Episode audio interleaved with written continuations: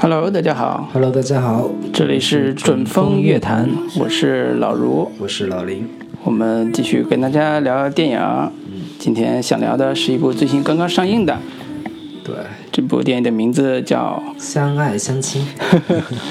好像我们不应该聊这个名字，聊这个电影哈。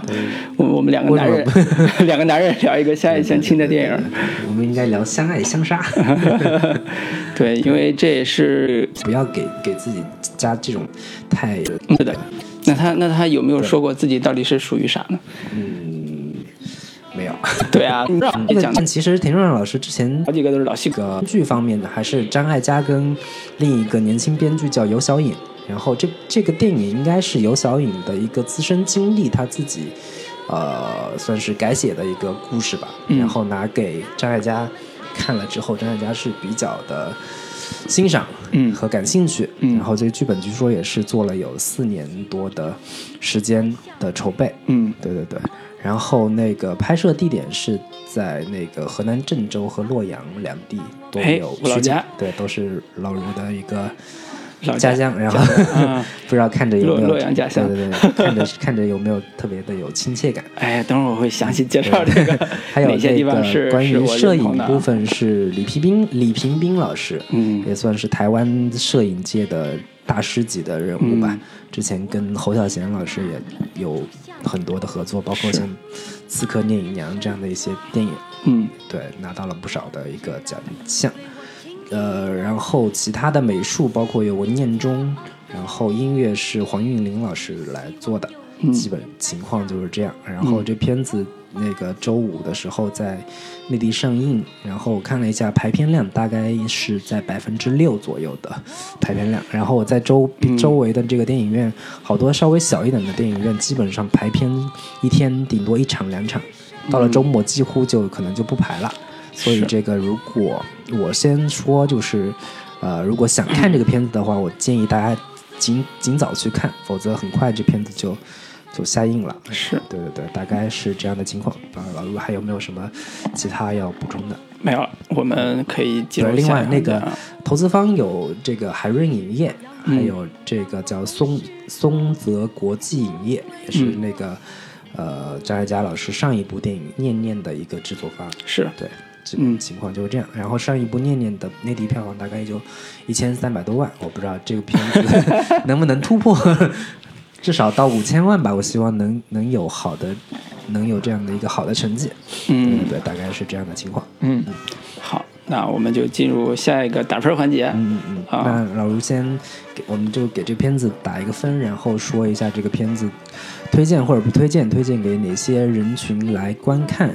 然后嗯。那个用几句话来总结一下这个片子的一个基本情况。好，呃，我给这部电影打分六点五分，嗯，啊，不算高，嗯，啊，也是属于那种，呃，呃，不，我对它有很多不满意的地方，嗯。但是依然有几个地方，呃，值得拿出来去赞赏的，属于这个类型的嗯嗯片子，就不是我心中很满意的这个作品，但是，呃，如果去电影院看的话，也值得看一眼，嗯啊，属于这个标准，六点五分。那么推荐理由呢，其实还是相对比较简单，就是张艾嘉这种导演拍出来的情感主题，相对来讲，在国内的电影电影界里边还是很少见的。嗯呃，尤其这一部更是比较少见，就是他还是把他的视角很很少的聚焦到中国当下的这个环境里边儿，比如说涉及到我们洛阳的农村，涉及到这个当地的城市里边，这种表达的主题，其实在国内电影都已经很少见了，更不要说一个台湾的导演来拍中国的这种题材，所以这是我觉得呃我很赞赏的一个地方。啊、具体是完成度有多少，我们等会儿回头细聊。至少说，我觉得他想表达的那个关于情感这部分主题是整个电影里边儿，呃，有他的想法以及能够很好的完成的一部分。啊、尤其是呃张艾嘉老师自己演的角色，还有田中壮老师演的，他们这对儿中年夫妻，啊、其其实是很少见的一对儿呃，对于这个退休前后这段时间。中老年人生活的一种 新的探讨或者新的表达，我觉得这是很不错的一个呃方向。呃，具体说有什么问题的话，我们等会儿可以详细聊啊。那林老师，你的打分？呃，我给这个片子打七点五分。嗯好高啊，算是比较高的一个。嗯，好高。这呃，可能这片子我大概给他打七点五分的，呃，有零点五分是鼓励分。嗯，对，因为我觉得。长期以来，国内的院线片当中，其实对于这个感情类的，以及讲主讲家庭为核心主题的电影，其实是非常非常少的。对。我之前也还专门写过这个话题，整个上半年盘点下来，几乎没有以家庭为核心的电影。有啊，黄磊演导的那个《家族之家族对家族之苦》，那就算了，那就是那是展现那个日本家庭。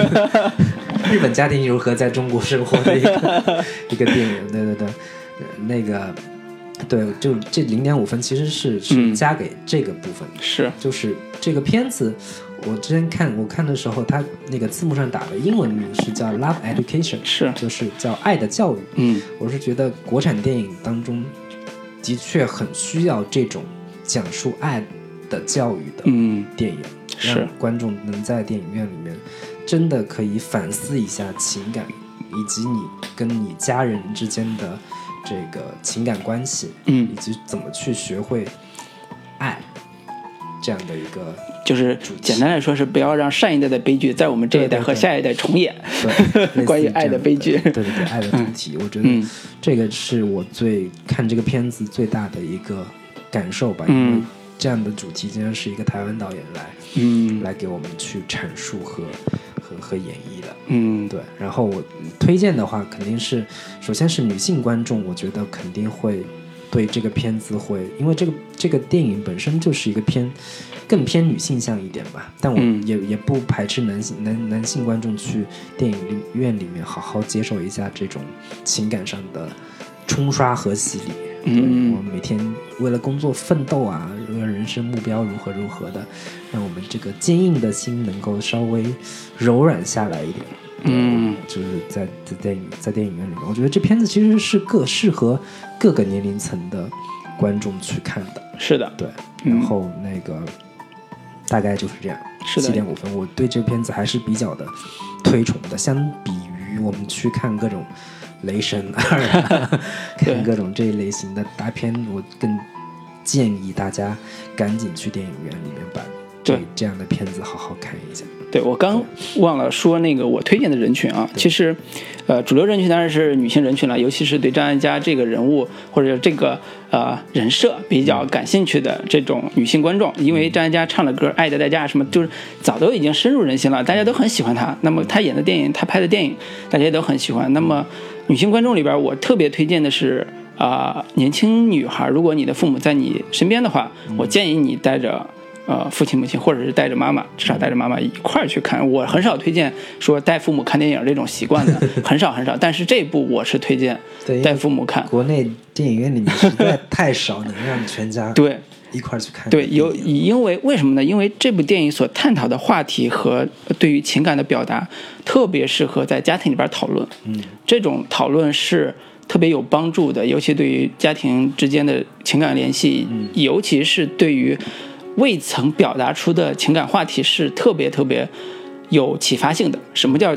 未曾表达的，就比如说关于母亲这一代人，他们上一辈人，他的他的父母，也就是姥姥姥爷，他们这一代人更早之前，他们对于家庭的回忆，他们对于生活的回忆，其实年轻一代人，我们如果没有一个契机，是很难听到的。所以这种。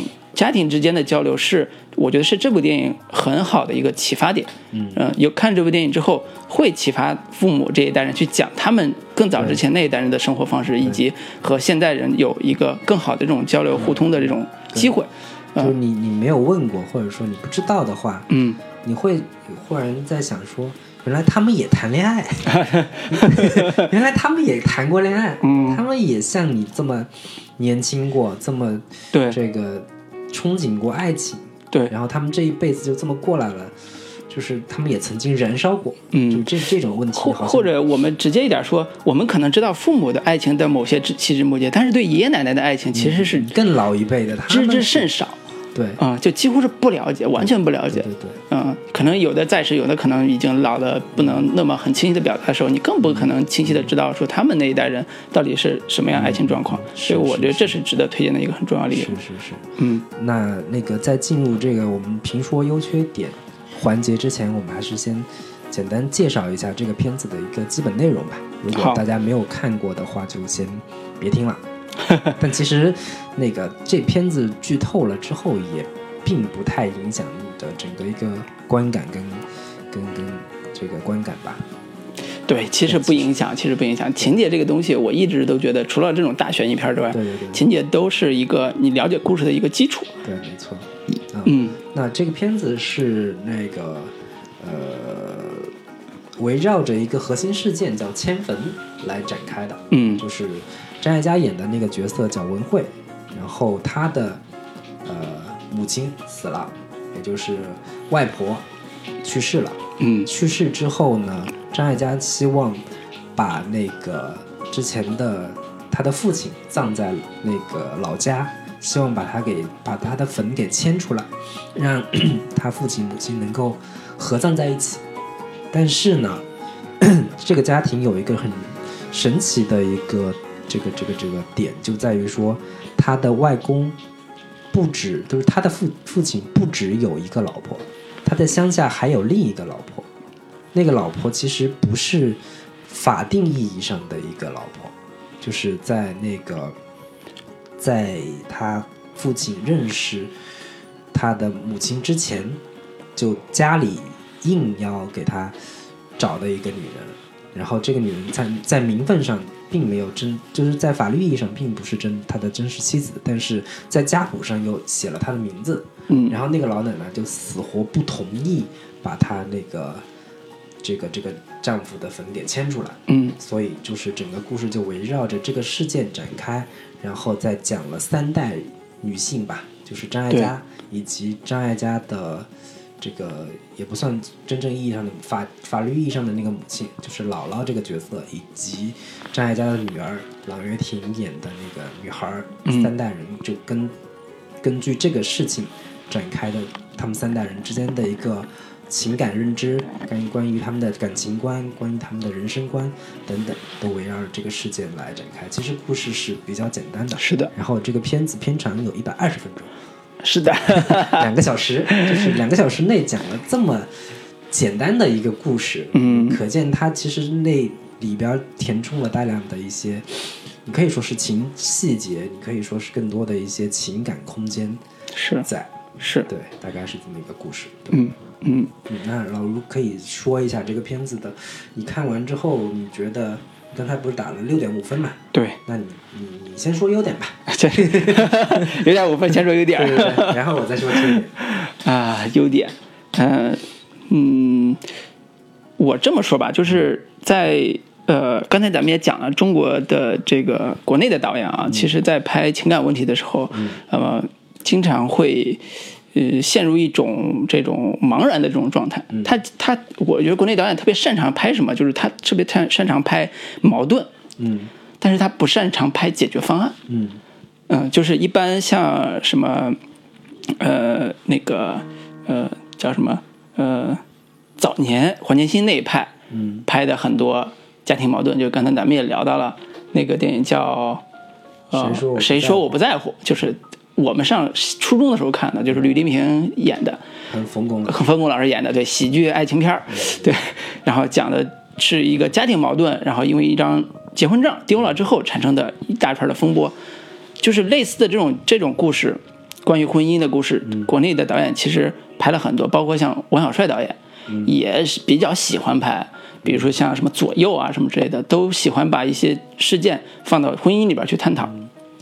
王小帅导演好像更念于拍一些历史遗留问题，历史遗留问题年代造成的，就是对历史造成的对。他，所以我总是总体上有种感觉是说，国内导演对于呃现实婚姻的这种矛盾，他揭发的更多一些，嗯啊、但是他对解决方案处理的更少。嗯，呃，尤其对于情感的落脚点选择的，经常会比较，啊、叫什么，落在一个知识分子的无奈上啊，落到一个情感的这种困惑困境之中啊，甚至甚至呃，还有冯小刚，对，我刚刚想说的是冯小刚，冯小刚其实是一个特别喜欢拍婚姻的，对，手机啊，类似这种一声叹息，对婚姻的这种困境的一个导演。嗯。他早年《一声叹息》是一个特别特别标准的，嗯。啊、情感情感主题的电影嘛，是后来被禁了嘛？对。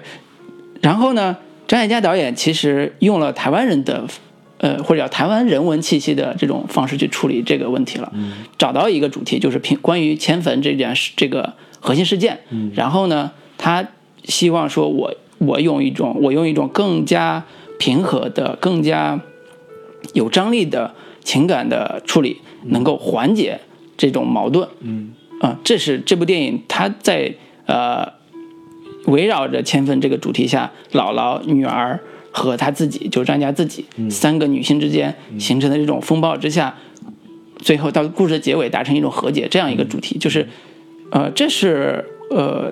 可能台湾人多年以来受到人文侵侵染吧，就是对于情感、对于家庭的更加传统或者更加保守的这种处理。嗯，呃，我觉得这是，嗯，你说这是优点吗？我觉得它算优点，嗯，它算优点，它是围绕和谐社会来构建的故事，我觉得这算这算一个优点。但其实嗯。就是，嗯，亚洲民族或者东方民族在处理这种情感故事的时候，一般都不会倾向于太过于 drama 的那种方式，嗯。撕逼撒狗血的那个方式。你看早年像李安拍的那个《父亲三部曲》，嗯。其实也都是在展现就是家家庭内部的矛盾，比如说喜宴，嗯。就是那么严重的一个这个两代人之间无法融合的一个观念的问题的冲突。对，所以这也是对，所以这也是我想说的，就是喜恩也是李安导演，也是台湾出身的导演拍的。那么相比较国内的呃电视剧导演，嗯。或者是电影导演，在处理这种家庭矛盾的时候，一般都会把它戏剧化跟极具的狗血化，嗯。处理的不是那么的好。呃，尤其是这一代啊，尤其我从我印象里边，两千年之后的这帮电视剧导演，在处理家庭问题上都明显的抓马化，就是不如两千年之前像严爱洲啊那一代人处理那一代导演处理的好。对，所以这是我觉得，呃，反而近几年少见了。嗯关于张爱玲呃不是张艾嘉在处理这种情感主题的时候，回归到家庭，回归到更加传统的这种价值观里边，嗯反而更加少见了。这也是呃不可多得的一面，我觉得。嗯了解。那我我说一下我看完之后的一个，我我觉得是一个优点的一个地方吧，就是，呃，你你其实跟你跟你这个观点稍微有点类似，嗯但是我觉得这个片子，我们之前它是定位为一个文艺片，嗯但其实，呃，它一点都不沉闷，这个是我觉得比较好的一个点，就是嗯它里边有很多和就是源自生活的幽默感的东西在，嗯就是这种幽默感，就是不是。呃，你你你去看开心麻花麻花也好，你去看其他那些喜剧电影也好，他的那种幽默感是来源于生活的，嗯。然后他这种幽默感是在一些比较，呃，有时候是比较沉重的情境之下嗯。生发出来的。嗯。他这种幽默感是可以消解掉一部分悲情的色彩，以及他在煽情的、试图煽情的过程当中，他故意拿这些幽默感的东西去消解掉一部分沉重的东西。嗯所以他整个片子看下来会让不会让你觉得太过于沉重。嗯，对我觉得这个这个部分是他的这种幽默感的东西起了很大的作用。比如一开始那开头，嗯他上来那个他那个老那个姥姥就快去世就快去世了，嗯。上来的时候张艾嘉就特别激动跑过去那个什么什么什么。然后他女儿说：“妈，你压住奶奶姥姥管子啊。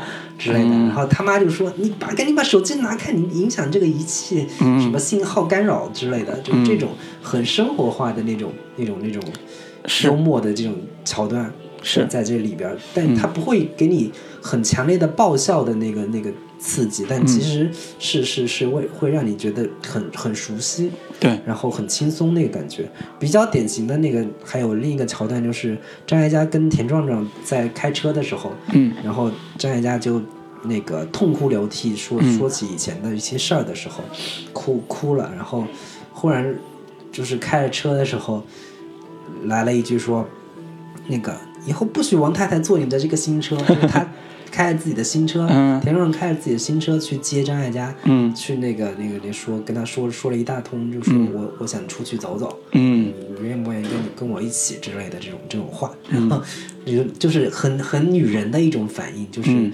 那个这个新车副驾驶座就不能以后绝不允许王太太坐副驾对对对对，类似这样的。王太太就是那个男主男主要教这个对教车的这个田中老邻居，师是是是在里边演了一个驾校的老师，对对对，嗯，然后所以他处理这种情感点的时候，还是放了很多很温情幽默的这个戏对对对东西在里边，这的确是很舒服的。对，这东嗯。西是我觉得是张艾嘉作为一个导演很很圆润、很成熟的那个部分，嗯。在他的电影里边的一个一个一个一个展现。嗯。这部分是他这个电影里边很大很大的一个亮点。对，如果呃大家不懂什么叫圆润的话，你可以看一下黄丽导演拍的那个《家族游戏 》呃，家族家家家族之之苦，对，那是日本自己能处理幽默的温情的家庭家庭关系，后来被我们翻拍之后出现的这种对尴尬的情况，尴尬的情况。对对对。所以这这个是呃，张艾嘉导演从携带台湾之风，然后来到大陆拍这部戏之后出现的很奇妙的化学反应，以及呃很不错的这种对，这个。片子嗯、应该是张艾嘉第一部以大内地为题材，是在内地上，并且在内地上映的一部这个院线电影吧。上一部《念念影》是一部台湾文艺片嘛，算是对，对。对，那那那那老卢，你你之前不是打分是六点五嘛？嗯，我觉得你应该有不少这个吐槽的 或者是要抱怨的一些对，我觉得可以探讨，有一些点可以探讨可。以说一下这个对你不满意的地方缺点的这个部分。对，因为我是我还是亮明身份啊，就是我我本来是洛阳这个郊县的一个 一个少年，对，一个少年吧，中年现在是。呃，我生长的环境呢，跟那个电影里边在农村那个环境里边其实非常像，它不不完全类似啊，但是它很像。这个电影在孟津拍的，我们孟津县离我们那地方其实也就坐车也就一个小时吧，就很近的一个黄河边的一个小县城。那么他选的那个姥姥住的那个庭院呢，呃，很复古，啊、也很叫什么，很有地方特色。呃，那么按理说我是对里边的很多东西有有很很快的代入感的，但是在故事一开始的时候，我对这种呃里边的那些表现出来的那种呃对于乡土文化的这种生疏感，嗯其实是小小的有一点呃叫什么不太习惯。什么叫不太习惯？就比如说里边有一个叫贞节牌坊的东西，啊，这可能是有。这某些地方还有一些贞节牌坊，比如说安徽啊，有的地方有，河南也有的地方也有。那么当这个呃张艾嘉饰演的这个中年呃女老师，中年妇女带着自己的老婆，带着自己的丈夫和自己的女儿回到乡村，看到贞节牌坊的时候，呃，他跟他女儿说，那女儿就念了贞节牌坊的字儿嘛，说这个什么意思？什么意思？然后那个张艾嘉就说，就是做女人难嘛，对吧？就是点名还是点名主题了，说这是一部关于女人的命运的一部一部一部片子了。那进到这个小院子里边，推开门呃这个有一口棺材，对，看到有口棺材，棺材里边儿就不看到有口那个院子里边，院子的那个叫什么小房间里边停了一口棺材，然后这种景象其实都是在乡村里边比较常见的，嗯啊，算是一个你说叫民俗的东西也好，或者叫叫叫叫乡土的东西也好，算是比较常见的。但是我在整个电影里边只看到景，嗯看不到人。什么叫看不到人呢？就是整个乡土文化里边儿对于人物的描写太单薄了。嗯。嗯，就是说，她只有姥姥抽象出来那样一个为了丈夫守着墓守了很多年，以及她她丈夫即便在她呃结婚的第二年还是第三年离家出走，然后去城市打工，一直不回来，几十年都在外边漂泊，然后她一个人守在这个墓的地方，守在这个家乡的地方，漂泊，现在是跟别人呃，对，跟别人结婚嘛，就是守在这个乡村，也是一直没有结婚，这样一个女性形象的时候，她失去了生存的根基。嗯这是我对我看到中间的时候，我特别特别不舒服的地方。我觉得，呃，可能张嘉佳想表达的是说，呃，它就是一个存在而已，我们不需要探讨它到底为什么存在，呃，然后以及这个存在的逻辑是什么。所谓的生失去生存根基的意思是说，他靠什么生活？对，对奶奶，对，我觉得这个问题倒没有那么我我说实话，这个很重要，这个很重为什么很重要？就是，呃，一个乡呃乡村妇女，嗯。在她的这个人生经历里边，嗯。那个生存是非常重要的，尤其她丈夫不在身边，生存是非常重要的。嗯。那么她的这种乡土社会里边的这种稳定的乡土社会里边这种人物关系或者叫社会关系，是对她来讲是非常重要的。嗯。她如果能在这个生里边生存，是呃，如果没有人帮助的话，是极其罕见的。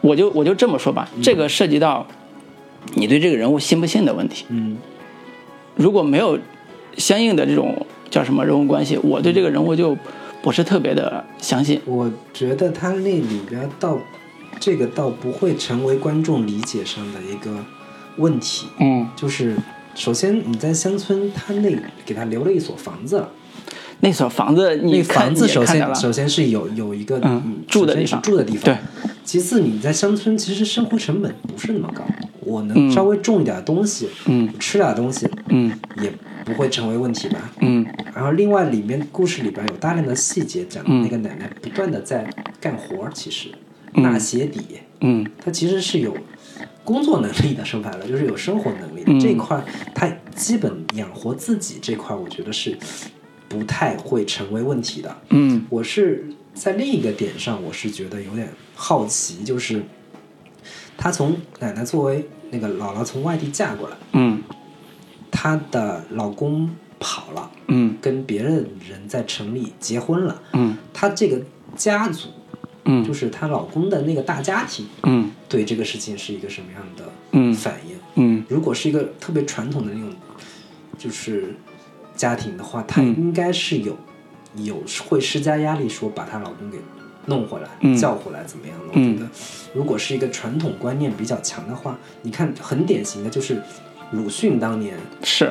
就是 对徐广平呃跟徐广平在一起之后他啊他那个母母亲是是怎么样的一个反应跟态度？嗯。对，就是这这个点我是比较好奇，他再上一辈的人他们是一个什么样的反应？但是就这个再追溯下去，就有点太太多了，这个这个这个对内容。所以我他我我想说的他是说给他一个设定就对就够了。我想说的是说，这个老太太她在这种乡土社会生存的时候，刚才你讲的其实是呃其中很重要一个层面，就是她的家庭关系，嗯她的类似于像呃旁系的子孙嗯怎么应该按理说他的年龄应该是非常大了啊，旁系子孙是怎么去看待他的？嗯。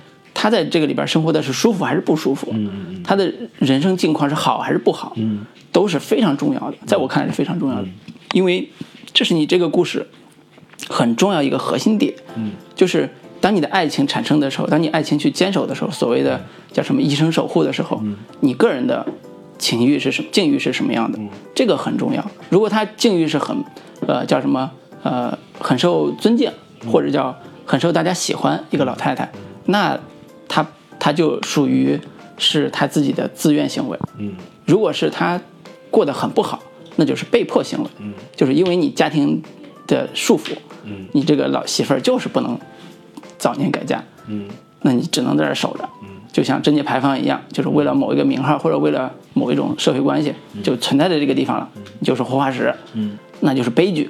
所以在这种呃表达的主题上面，我觉得张爱玲在处理上，张爱嘉张艾嘉对老说错，张爱嘉在处理上还是呃，我觉得刻意的把它给忽略了，或者叫他没有想到那么不是忽略的，我觉得他是回避掉的。对，或者叫没有把它给阐述阐述出来。嗯我觉得这个是呃涉及到一个很重要一个问题，就是呃，针对中国现实的一个所谓的呃破题的能力。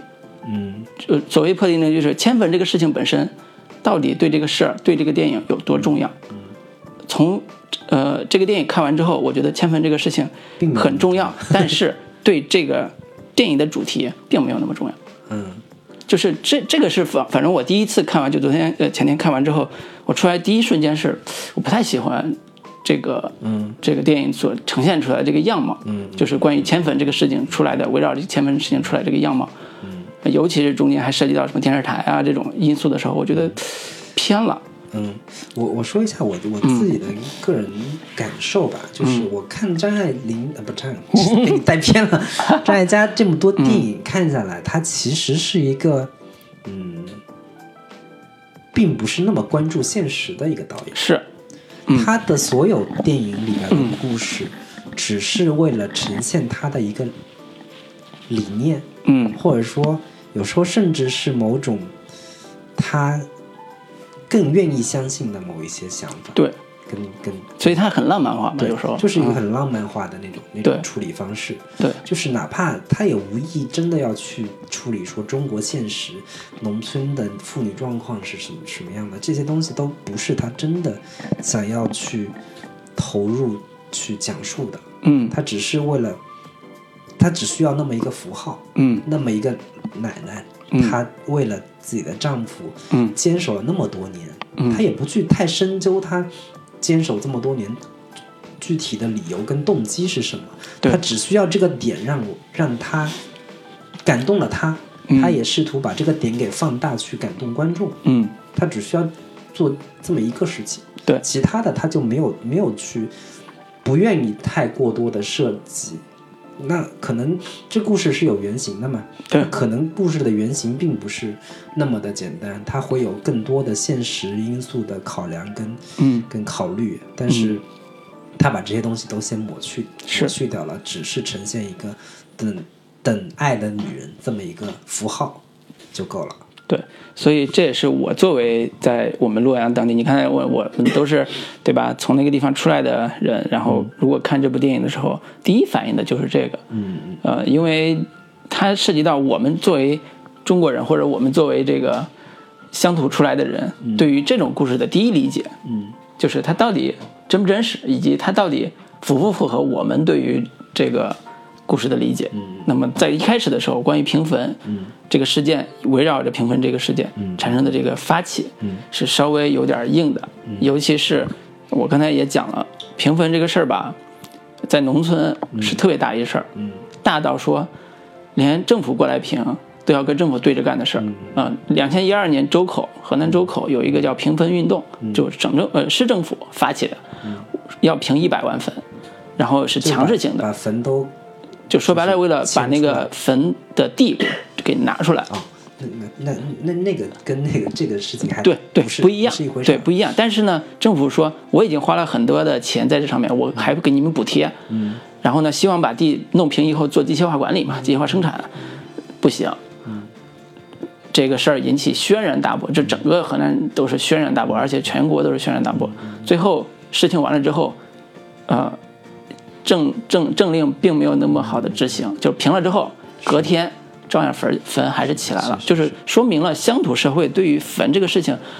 之坚守一二年的时候还是这样，之坚守是如此之根深蒂固，所以迁不迁坟这个事儿，在电影里边其实是一个呃不重要的事儿，或者叫到最后是一个解决上很仓很仓促的事儿，但是没错但在现实中是一个特别重要。其实我觉得最后迁坟跟不迁坟对这个电影来说，其实它只是一个由头，对它没有那么的重要。对对，对就是，但我我我我我是从另一个角度去考量说，就是一开始在讲一个农村迁坟这么一个主题，嗯。其实是会赶走一大批观众的，就是对于。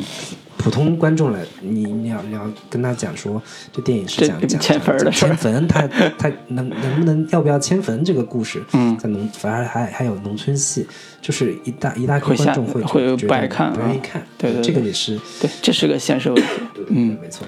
那我们这部分先聊到这里，我们在下一部分再具体聊一下这个片子的一些优点跟缺点好的部分，嗯以及它表演层面上的一些呃优缺点吧。嗯对好的。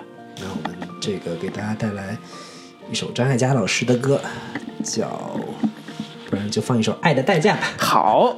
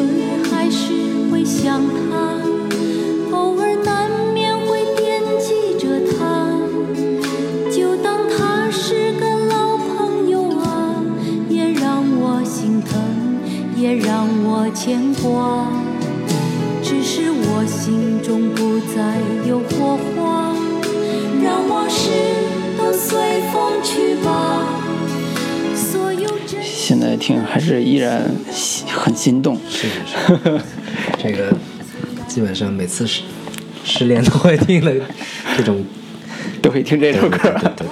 嗯，好，我们闲话不多说，接着聊。对我刚才想总结一句啊，就是迁坟这个事情，呃，到底应该怎么，到底怎么回事儿？这该怎么迁是？我我我是这么说啊，就我这么说，就是嗯，你说，就是说这个故事原本的设定，嗯，本质上应该是什么？应该是。呃，张嘉佳的妈妈去世了。嗯，去世之后，张嘉佳妈妈有个心愿，想跟自己的丈夫葬在一起。嗯，那么在中国传统的故事里边，一般的矛盾都在哪儿？都在于说，你不，你这个妈妈你不能葬在祖坟这块地上。为什么？因为你是小二、小三，不叫小二，因为你是小三，所以你不能葬在这个地方。那就证明你合法身份。嗯，你是人家的合法妻子，你就可以葬在这个地方。打个比方啊。嗯。那这个时候矛盾的冲突就是，族谱上写的人家是现在现存的这位奶奶、这位姥姥的名字，但是呢，你们俩是合法的夫妻。那这个于情于理应该怎么去处理？于法于理怎么去处理？这是一个很很很合理的。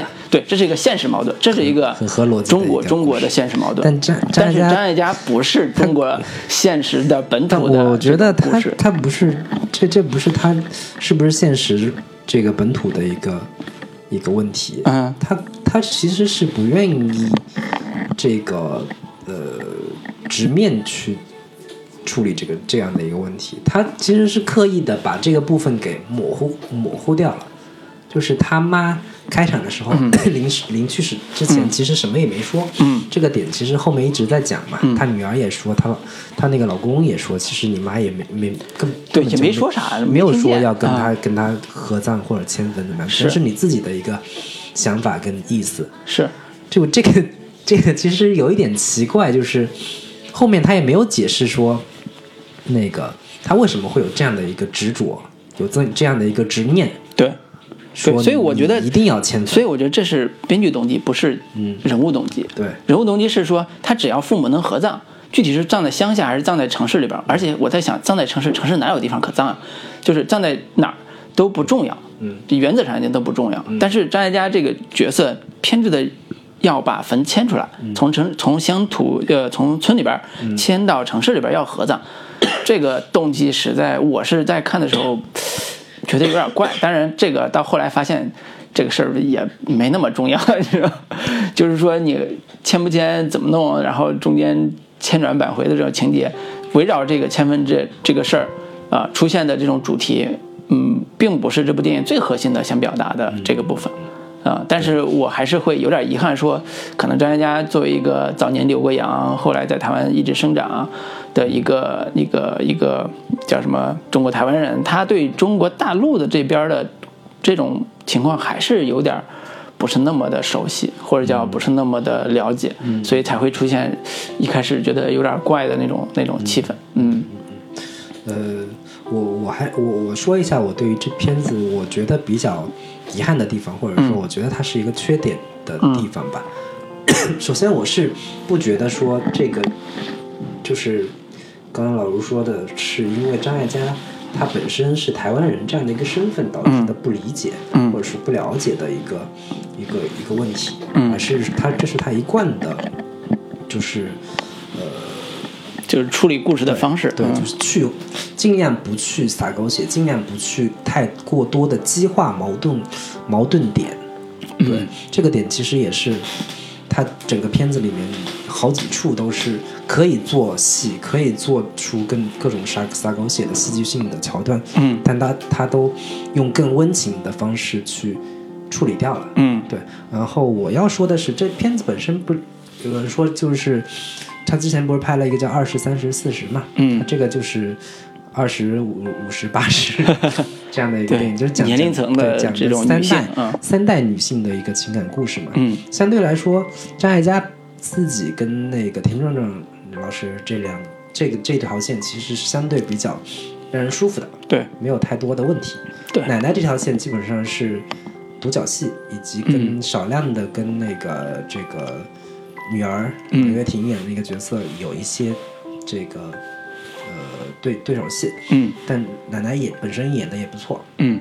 就比较问题比较大的还是这个女儿，嗯。就是一个年轻女孩儿，她这一块儿的这个感情戏也好，她的一这一块儿的事件线也好，是相对比较薄弱的。嗯。也就是说，从故事开始到结束，这个角色也都没有说有一个很嗯很强的、很明显的一个人物转变的弧光。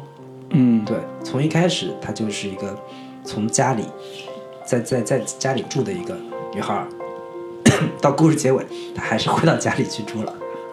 嗯对，然后那个从就是认知上也真的没有说，我从开始是依赖依赖家里的一嗯个、一个生活条件，然后想要去独立，到最后也没有真正的就是实现他这个人格上的一个完整或者独立、这块儿，其实我是觉得，嗯，对他的这个人物的一个认认知上，他、他在认知上是没有更多的进步或提升的，哪怕他看到了他的那个姥姥的一个情感情感上的一个呃经历，以及他母亲在在他跟他母亲之间是比较比较严重的、比较严重的那种对立的一种矛盾状态。嗯当这种矛盾状态解决之后，也没有说他真的在在在在精神领域，在在他情感上有有有更大的提升。是以及 她跟她那个男朋友的感情线其实是也是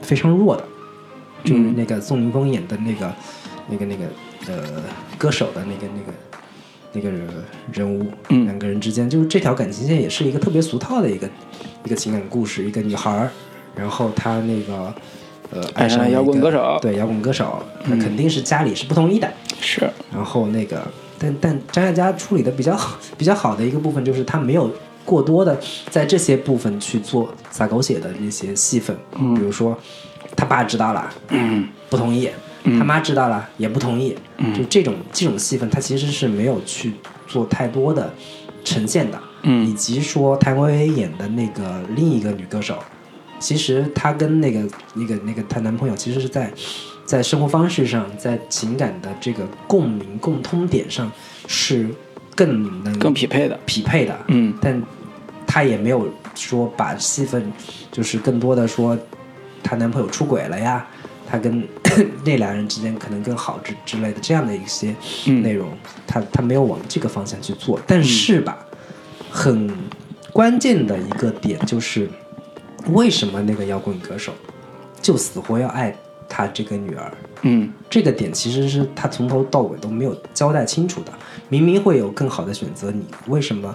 爱需要利用啊，就是这从 从合从从一个逻辑合理性来说，他他没有没有去交代，嗯没有去把这个事情给说的更更清楚、更透彻一些。嗯我觉得这个就是他们爱的理由和相爱的这种基础对到底在哪儿？对，就是那个那个男孩儿，那个说从西安过来，嗯然后到了这儿之后就决定留下来了。嗯那你你留下人家的原因以及这个理由到底是什么呢？嗯这这也没看出来你们有有有所谓的非常精神上的我或者其他层面上特别契合的点，嗯就这这让人觉得稍微有一点生硬和奇怪。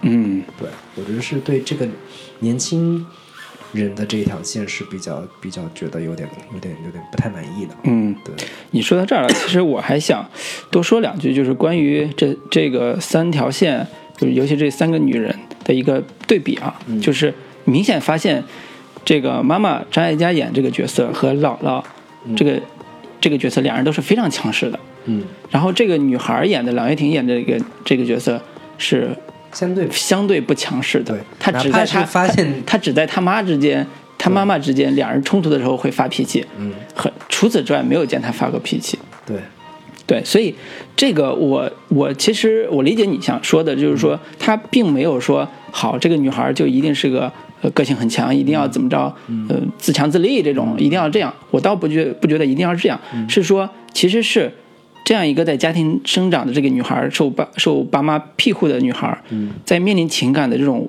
危机或者情感的困惑的时候，她有一种自省，这种自省可能来自于父母，可能来自于姥姥。嗯。这种自省让她对自己的情感有一个主动的选择，嗯。而不是被动的选择。嗯，在这个电影里边是情感是被动的，对，当他到最后他所呈现的那个价值观或者是爱情观，其实在很多观众看来，或者是很多年轻人，尤其是会觉得它是一个很落后的一种对观念。对，就是他最后的选择是什么？就是说，当这个男人终于意识到自己的梦想是在北京的时候，这男人就说我我要离开你，我要去北京。对然后这个女孩选说，那我等你，就是这意思啊。就是对他妈问他说：“嗯，你你要等多久？”嗯，他说：“等一辈子。”然后忽然又说：“啊，一辈子有长有有多多长长？就之类，就这这这看看出来还是一个嗯没有真的想明白、想清楚爱情这这件事情对到底是怎么回事。就是他就是他姥姥当年都能说，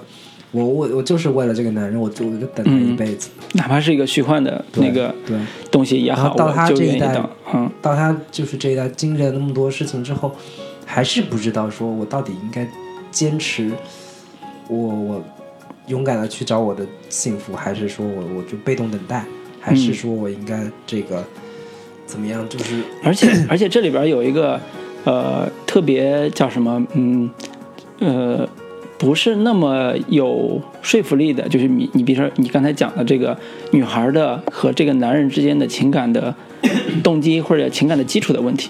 嗯呃，打个比方说，这个女孩如果是第一次在酒吧看到这个男人的演出，她主动去跟这个男人去聊天也好，去接触也好，最后两人相爱了，那证明这个女孩是一个虽然家里边管得很严，但是她是一个渴望自由爱情的一个人。嗯当这个男人去北京的时候，他有可能去跟北去北京跟他一块儿，有可能留在自己家等他，都有可能。但是，他所谓的坚守这个理由是不成立的。对你有什么理由坚守？你在郑州，你有什么好工作？就是一个破电视台一个工作。我当年实习的时候就知道，电视台肯定要完，现在已经差不多要完了。对啊，而且这有什么要坚守二线都不算卫视，就是地方台对啊，一个破的破情感情感调解节目，一个编导有什么可可留恋的？对呀你的爱情难道不比这个更重要吗？对啊你的婚姻、你的未来不比这个更重要吗？这 些电视台现在好多电视收视率都是零，是吗 你这这个不能再黑了啊，这个到此为止。是是对，所以这个基础是整个让 Love Education 这种主题真变得浅薄了。对，就真的没有得到得到那个所谓的教育嘛。对，对对就是嗯、前面说说说到说那个他奶奶已经那么勇敢的，就是哪怕等待我等一辈子，其实嗯也是一种情感、勇敢的一种爱情状态。嗯然后那个这这片子主要是在讲的说是一种爱，就是情感教育嘛。嗯那那个 那个那个那个，就《张艾嘉》这部电影本身其实是一种相对偏向是一种呃更呃好古更愿意觉得以前的情感，嗯。以前的那个爱情，从前慢嘛，对，从前慢嗯。是吧？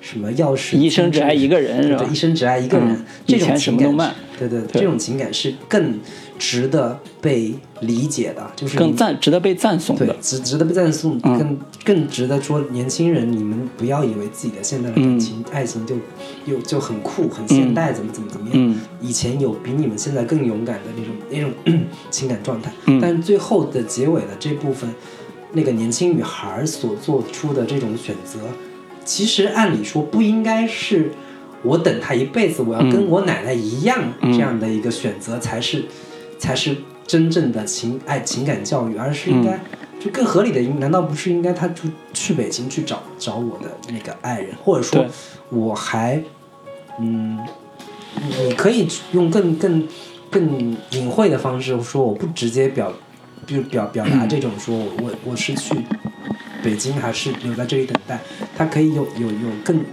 就是更暧昧的形式去、嗯嗯去展现。嗯，但我觉得也不应该是这样，现在这样的一个是。一个一个展现方式嘛。我觉得这个女孩其实在中间有一个情节就已经，呃，说的很清楚了，就是她跟那男孩在火车上，她就问他，问那男男的说，你现在有多少钱呀、嗯。男的掏出来两百，说，来，钱包里边有这些。他说，我不是问你这个，我是问你的存款。他说啊，存款什么存款？我没有存款。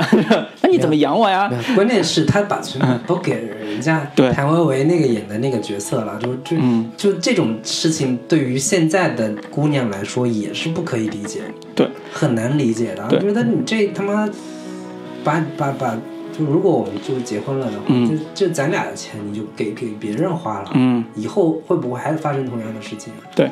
对，所以我是觉得啊，这个电影其实，呃，除了个别角色还算呃立得住之外，好多地方好多人物都不是很丰满，嗯。就是很单薄，应该叫很单薄，嗯。就很单薄的点，包括像郎雪婷演这个女孩儿，嗯，摇滚歌手，嗯。嗯，那个耿乐演的这个老师呃叫什么？呃，家长吧，对，对，好几个角色都是比较单薄的，这个单薄，呃，挺遗憾的，反而不如像什么，呃，王王志文演那个客串的那几个角色，其嗯实耿乐其实我我们可以说一下这几个客串、客串的人物啊。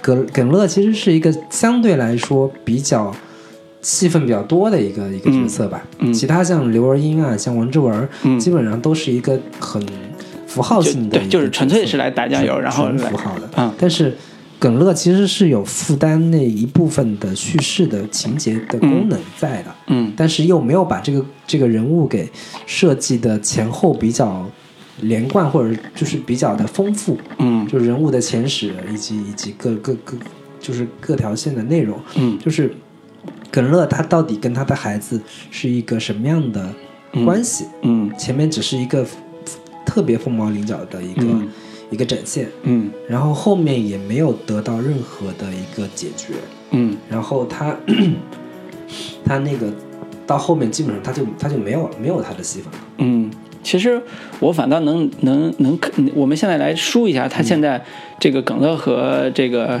呃演刘若英演的这种人物，他到底是干嘛的？嗯，其实是给他父母，就是呃刘若英呃对，呃刘若家跟那个张艾嘉张艾嘉跟那个田壮壮夫妻关系的各自三角关系做的一个铺垫。但这种就是但都做的很淡，其实。对，就是为了说暗示那一下，说这个中年的这对老夫妻家家里边的感情可能出现了小危机，嗯。这危机各自都有一个所谓的情感对象，这个情感对象可能是真的，可能是假的，不知道，嗯那有一点小暧昧在这里边，然后把这种情感的东西、情感的水再搅浑一点，对。呃，所以才会让这个 他们俩人在最后在车上有过那一段儿很经典的这种夫妻俩的真正的夫妻俩的对话。嗯。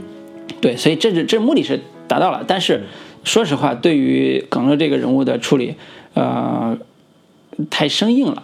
嗯。嗯，太生硬了，包括他哭粉、哭丧这种桥段，我都觉得很生硬，因为真正哭的那个那个东西不是这么哭的啊我见过，这不是这么哭的，对对他有更加戏剧化，甚至说特别流畅的一套而且城市，那个表演性会比这个还要对强。他那个城市化是特别强的，而且是也是虽然城市化很强，但是你不觉得它假，对，他他他有他的而且是有很有感染力。对对对，他他非常厉害的，就哭丧是专专专门的一个很是是，如果大家对这个感兴趣的话，可以看一下刘震云老师的《一句顶一万句》这本小说，里边会讲一代人的哭丧，两代人哭丧史对哭丧的这个家族史，对，就是那库库桑行业史。对，就是写的特别好一本、一本中原小说啊，我特别特别喜欢那本，就是这种片面化的这种塑造很伤这种耿乐这个人，因为耿乐里边，耿乐这个角色其实特别特别关键一个作用就是他激起了，呃，张艾嘉这个中年女性的对于性的渴望，中间有一个情节特别明显，而且我觉得这是张艾嘉。呃，一贯主题上的一个表达，就是他喜欢用一些梦境的东西、虚幻的东西，就像你说浪漫化的东西，来挖掘女性在某个时间点的一些微妙的心理。他的，比如说他被呃那个球击伤之后，躺在医院里边做了一个春梦，梦到一个陌生的白衣男子。他，发出了呻吟声，当时 电影院里面也是很尴尬。微笑的呻吟声，然后旁边那个耿乐就站在那儿等着他醒来，准备道歉，因为这是他儿子踢的那一脚。对，然后这个情节就很快就过去了。其实这个梦境不只是在这个地方有，在一开始，故事一开始的时候还有一个梦境，就是他姥姥的他奶他妈的那个梦境，就是他妈梦见一个老头带着他那个离开不是他外公吗？啊，就是他他他爷爷就是那个外公，对，就跟他俩相遇啊什么之类的那种虚幻的这种美好的这种阳光下的这种景象，你看你能看出来说这个女性对于情感的表达，呃，可能的确是很虚幻的，就像爱情一样。更愿意就是更有一种梦境的那种对对对感觉。对对，所以其实你说耿乐这个人，他是一个符号化的东西，可以这么去设置，但是呢，呃，要在叫什么，呃，清晰一点，或者叫呃，不要旁枝末节写那么多，嗯啊、就让他成为他的梦中的那个前身一样，让他有一种重新焕发自我的意识的一个一个符号，嗯那就够了。嗯啊、剩下很多情节都过于的拖沓，因为两个小时，说实话，我看完的那个瞬间，当电影字幕起的时候，我旁边有个男的说：“啊终于看完了。”真的，这说明了一个什么原因？就是整个电影的结构啊，太散，嗯。三段结构不是三段结构。是是关于电影结构里边这几个女性角色，呃呃穿来穿插的这种这种结构，呃不那么精细，嗯。呃尤其是当人物出现这种没有前后交代的理由，也不太清楚他为什么要这么做，包括耿乐这个人，包括他女儿很多行为，尤其是回到老家跟他奶奶相处的那个动机，很多时候就不太清晰的时候，就会显得很累，看的时候会很疲惫。嗯嗯。这个是那个这个片子跟很很很可以对照的，就是他之前上一部《二十三十四十》嘛，嗯。那个片子其实是一个相对比较，嗯，从结构来说更简单一点的，对那个是结构简单的方式，就是三个不同年龄层的女性，然后嗯。去展现她们每个人的一个生活状态，嗯。她们彼此之间没有。呃，直接的联系，嗯。就是只是从一开头的时候，她们在那个飞机上嗯。处在同一个空间，嗯。有有有过交集而已，然后嗯。他们之后就各自去、去去讲他们各自的生活了，对，就这种甚是其实是甚至我就觉得这个电影的剧作完成度真的不高。嗯。呃，不高原因是他相比较张艾嘉之前演的那些电影，还有他自己导的很多电影来讲，剧作上的都不算很出色，或者叫及格都勉勉强强。比如说他早年第一部长片是杨德昌拍的那部《海滩的一天》，也是处理关于回忆和这种情感的。呃他就用了很多回忆的这种交叉，就是同时的情感线，就是现在情感线、过去情感线几条线同时交叉，然后讲的还挺挺清楚的。包括他的上一部作品《念念》里边也涉及到，呃，是呃两代人，就是上一代人母亲和他的儿子之间，和他儿女之间那种呃情感联系，也是用了一些呃梦境对梦境化的，然后特别像《雨夜物语》那种，就是他的妈妈已经去世了，但是那个儿子长大之后，就是有一天喝醉酒，就回到了那个他们当年那个生存的一个小的地方，然后他妈跟他之间有一段现在的对话，然后拍的也特别的就是上一代感人。人的一个留给你的一些心结，留对。留给你留，就是你为什么会变成现在这样？对。你上述回去都能找到原先的一个原因。对，就是拍的也特别的动人，就是他其实能学的，能其实有点像那个美剧《This Is ours 里的那个感觉，只不过它是对更文艺化的一种表表达方式。对，就是呃，说说到底还是会觉得，嗯，这个故事略微有点仓促，在很多层面上打磨的没有那么精细啊、相比较而言，呃，田壮壮老师对那个就就就是浑然一体？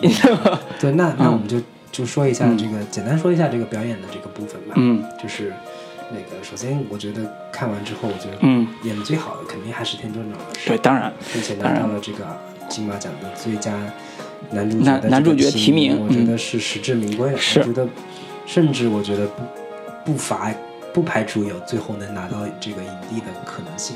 嗯，这个继冯小刚之后，又 一又一位 导演拿这个，对，可能现在演员都怎么了？都是啊对，就是真的是让我很久没有看到这这么自然的一个表演方式，嗯，就完全看不到有任何的表演痕迹。是，对，然后那个田壮壮老师之前看在在他访谈里面就有有人也也说嘛，就是哎，你拿到了这个金马奖这个影帝提名有什么感想呀？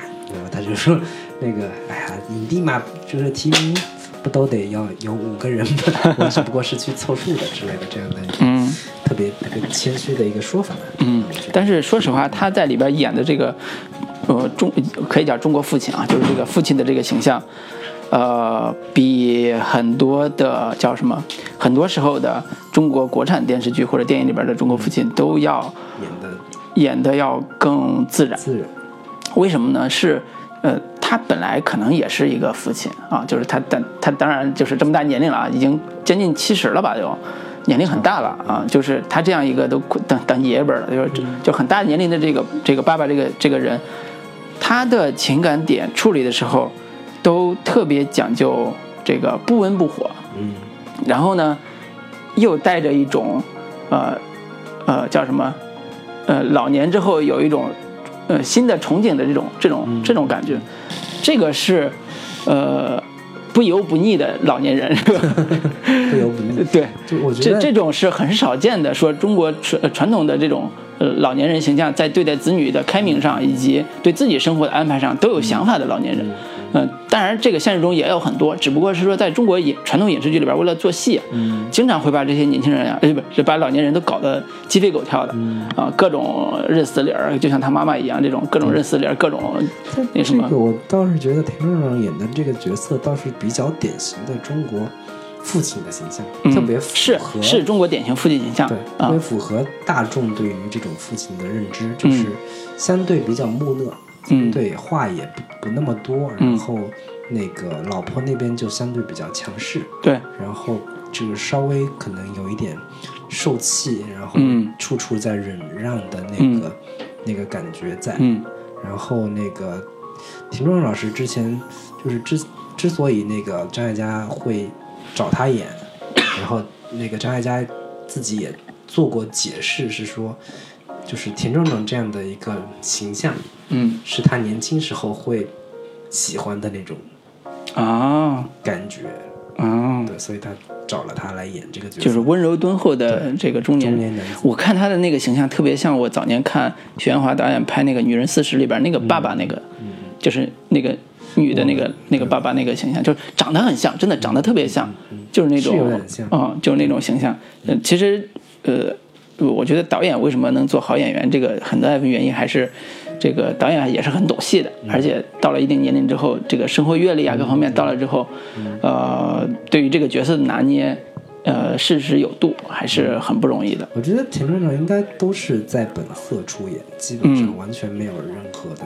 是，是我我我给他增加新的这个这个，我揣摩更多的那是个人物心心理什么的。我觉得他他自己是什么样的，他就是用什么样的方式来演出来的。对，尤其是田壮壮这个人物的，呃，除了他自己的自身表演之外，这个剧本给他他的戏也足够的准确。对，比如说他讲讲了他自己用话说了一段他自己的前史，就是他跟他母他跟他妻子就是现在这个就是那一段是后来是被剪出来当做这个预告片的那一段嘛，在车里的那一呃段。不是那段，不是那段。不是那段，是他跟他女儿讲那段，啊，就是我觉得这他们在那个吃饭的时候，对，吃饭的时候讲那段，我觉得这个是戏写的这段写的好，就是他讲说，呃，我跟你妈怎么认识的？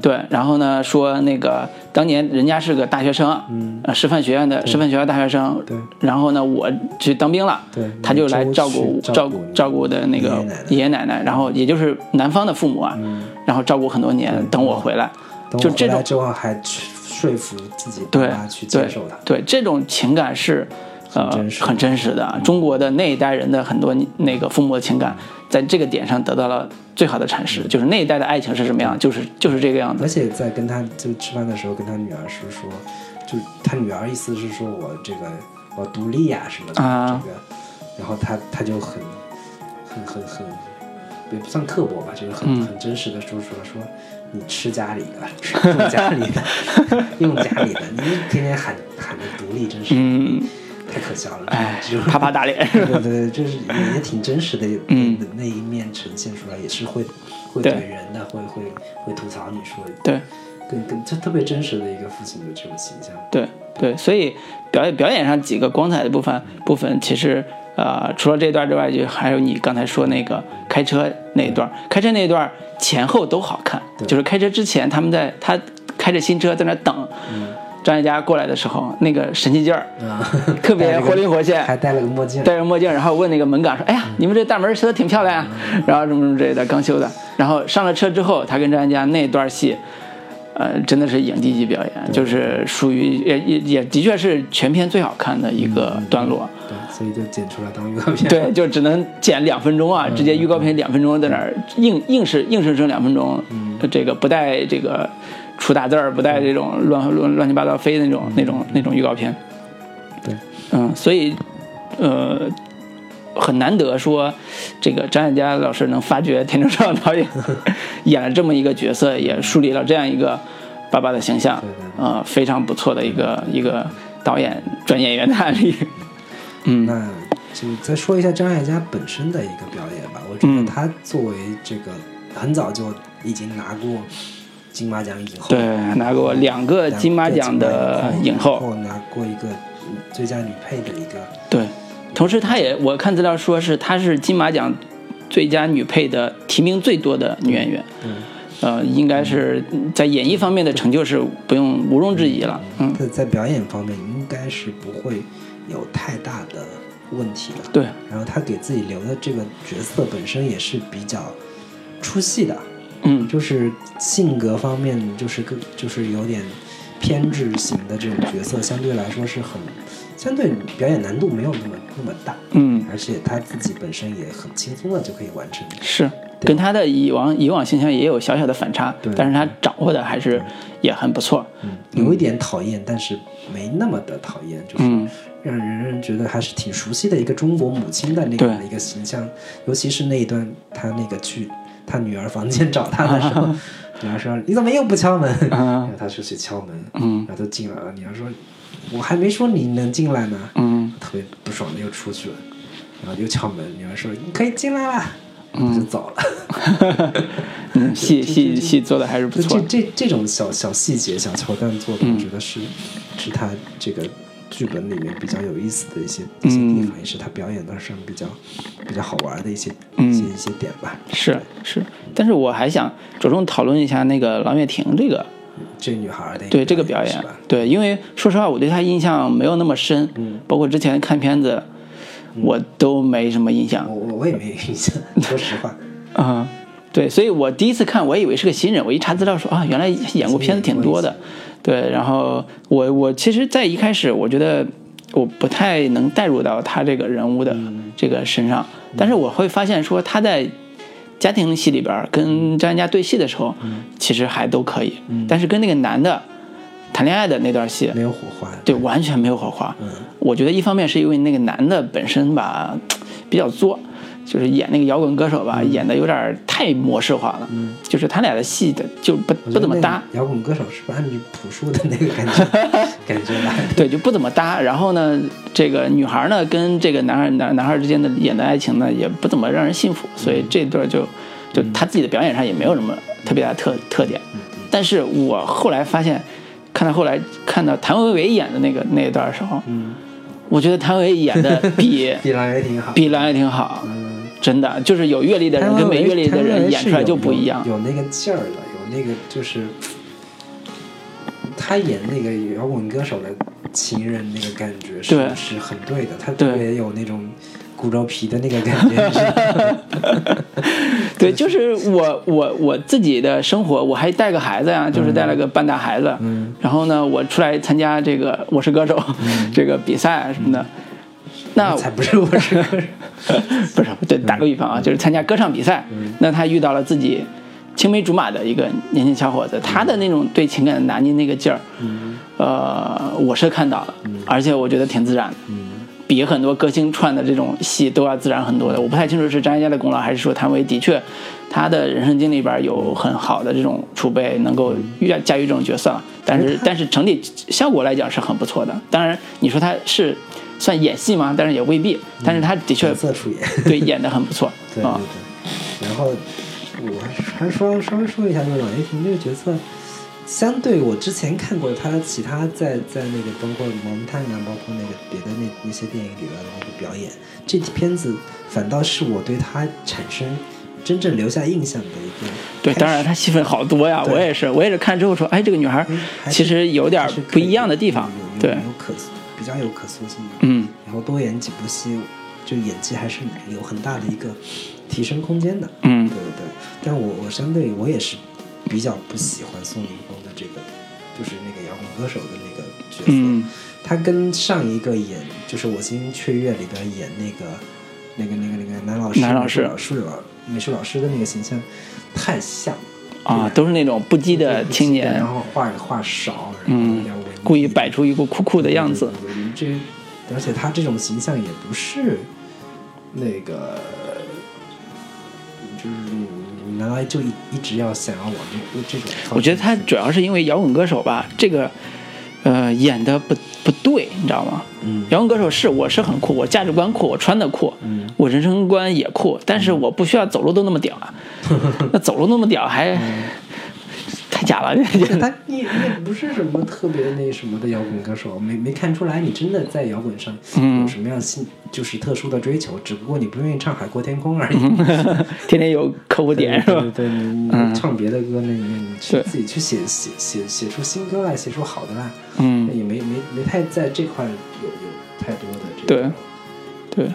所以整体来讲，这个主要角色里边也就田壮壮啊、张艾嘉啊保留的还是戏还不错。然后另外一个就是姥姥演这个，对这个对这个角色是呃，应该说是观众的催泪点，同时也是这个故事的一个情感的核心。嗯呃，那表演上来讲，已经不能用呃对好坏好和坏来评价了，他已经是演的叫什么？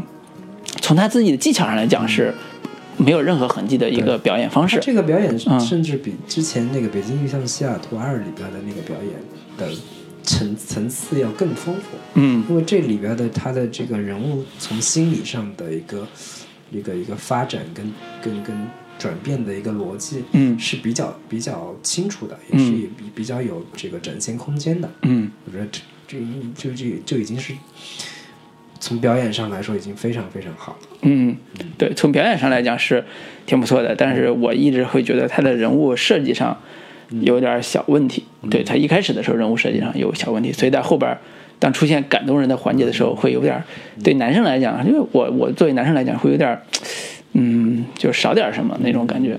嗯呃，我反正另外我稍微说一下我个人的一个感感受，就是拿拿拿这种老年角色，嗯，最后制造这种情感煽情效果，我一直都不是特别吃这个。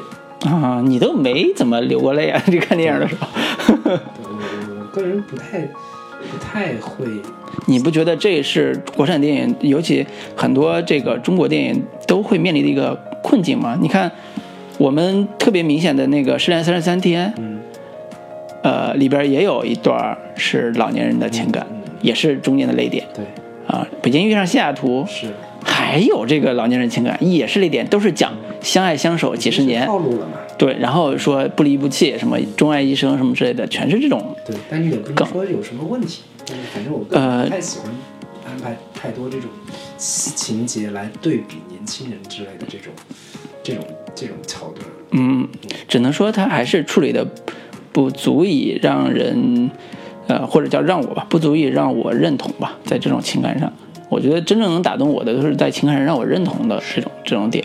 嗯，那我们今天这一趴就聊到这里，虽然时间也差不多了啊，但是我们还想再多聊一段儿，对对对，等会儿还是放首歌，我们多聊一段那个女性导演这个主题，因为好不容易有张艾嘉这样一部作品，能让我们对这个主题进行一些小小的这个解读吧。嗯，然后呃，除此之外也很少有机会说我们能把啊、国内的这帮女性导演呃简单的做一下分析。嗯，好，那给大家带来一首张艾嘉的《忙与忙》。好的。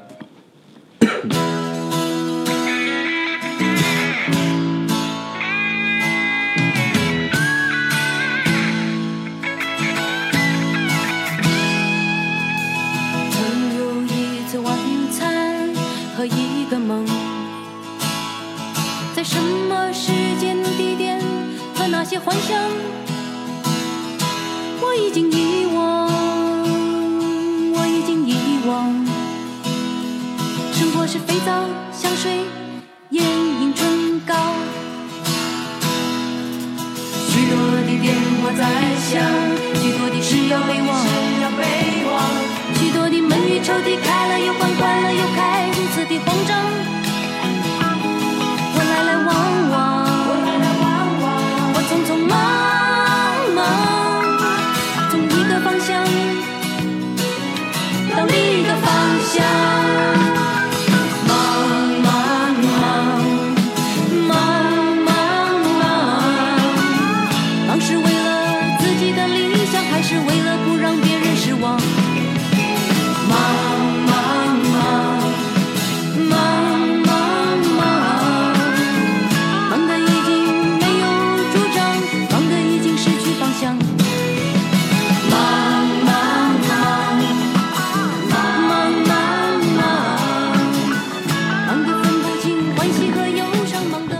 好的，我们回来，这个接刚才我们开的这个主题啊，这个主题很大，但是那个有必要说浅显易懂的 聊聊这个事儿。嗯，那在开始这个主题之前，我们是不是先简单说一下，就是张艾嘉导演这个啊、一些以前拍过的我们看过的电影，然后嗯。嗯，我们排一个你最喜欢的前三部，你个人觉得哪几部你比较喜欢？张艾嘉主演的电影还是导演的电影？导演的电影。呃，我说实话，我看张艾嘉，首先导演的电影，首先我们可以说一下你对张艾嘉导演本身你是一个什么样的观感？嗯，我觉得张艾嘉是一个从呃叫什么台湾新浪潮电影导演那帮人身上学到了不少导演技巧偷，师的，对，学到了不少导演技巧。但是呢，他的电影的电影对我来讲，基本上都没有那么大的感动。嗯啊，就是为什么呢？因为他喜欢聚焦那些都市女性的这种话题，嗯对我来讲都有点远，嗯。可能跟我成长环境有关系啊。首先你不是女性，其次你们不是都市。呃，对我有点远，我等会儿可以解释我为什么对有些女性导演的其电影更有感感同身受。嗯就是说他聚焦的那些电影主题吧，呃，像什么呃二十三十四十这种的，呃，一般都是讲什么中年女性的困境啊，讲这种都会女子对讲这种女性的这种纠缠在两个情感不同对男性之间，讲这种情感的这种叫什么选择啊、的时候，都聚焦在，嗯，我我把它理解成物质主题上，嗯呃或者叫呃，我喜欢上了一个有钱呃叫什么有夫之妇。啊，类似这种，嗯就是这种主题上，就是它不叫有物质主题，就偏戏剧化主题。嗯的这这个上面，我会对它的这种过于情节化的这种倾向不是那么感冒。嗯呃这是我一贯的对它的这种电影的理解啊。嗯包括那又看那个《念念》这个电影的时候，嗯呃，很多情节、大段情节我都觉得有点儿，呃，讲绿岛的嘛，讲台湾一个小岛绿岛的故事，就没有那么的感同身受。但是只有当他处理到呃母子感情的时候，嗯我会有认同点。嗯这说明什么？说明我只只关心的是跟我有共鸣感，也就是说能打动我的基本的情感情感的叫什么呃范围的时候，我会有认同感。嗯就对他电影里边啊，但是其他导演不是，其他导演他对处理主题的这种表达上，我有更多的认同。嗯对，所以这是我对张艾嘉的评价，就是说，他是一个好演员，但是他的导演吧，呃，我以我看到的这种这种电影里边，我觉得还呃一般，嗯。啊，我觉得还一般，了解，不算是我你你你个人比较喜欢，或者说你最喜欢他导演的电影是哪一部呢？如果要算下来的话，可能就是念念这个了。就念念。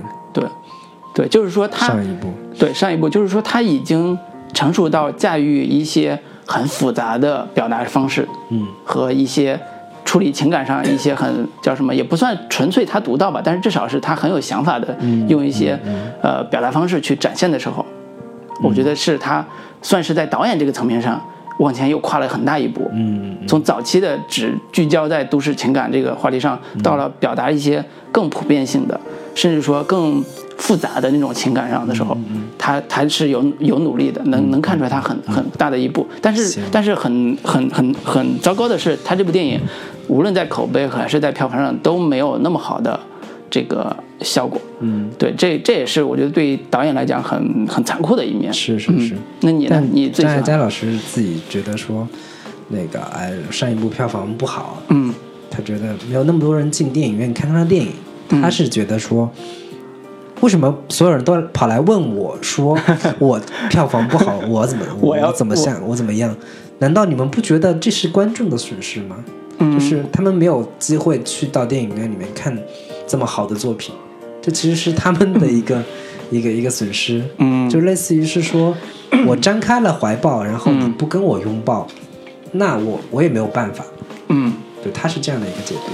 然后张艾嘉他的电影，其实我是很早，我上初中就已经开始看了。嗯然后我是对他有比较比较深的这个认同吧，或者是比较嗯多的一个情感的一个、一个一个一个一个都市小俏皮是吧？对对对，就是 我我从初中的时候，我第一部看他的《心动》这个电影的时候，嗯。我排如果排前面的话，我我排第一是《心动》，嗯。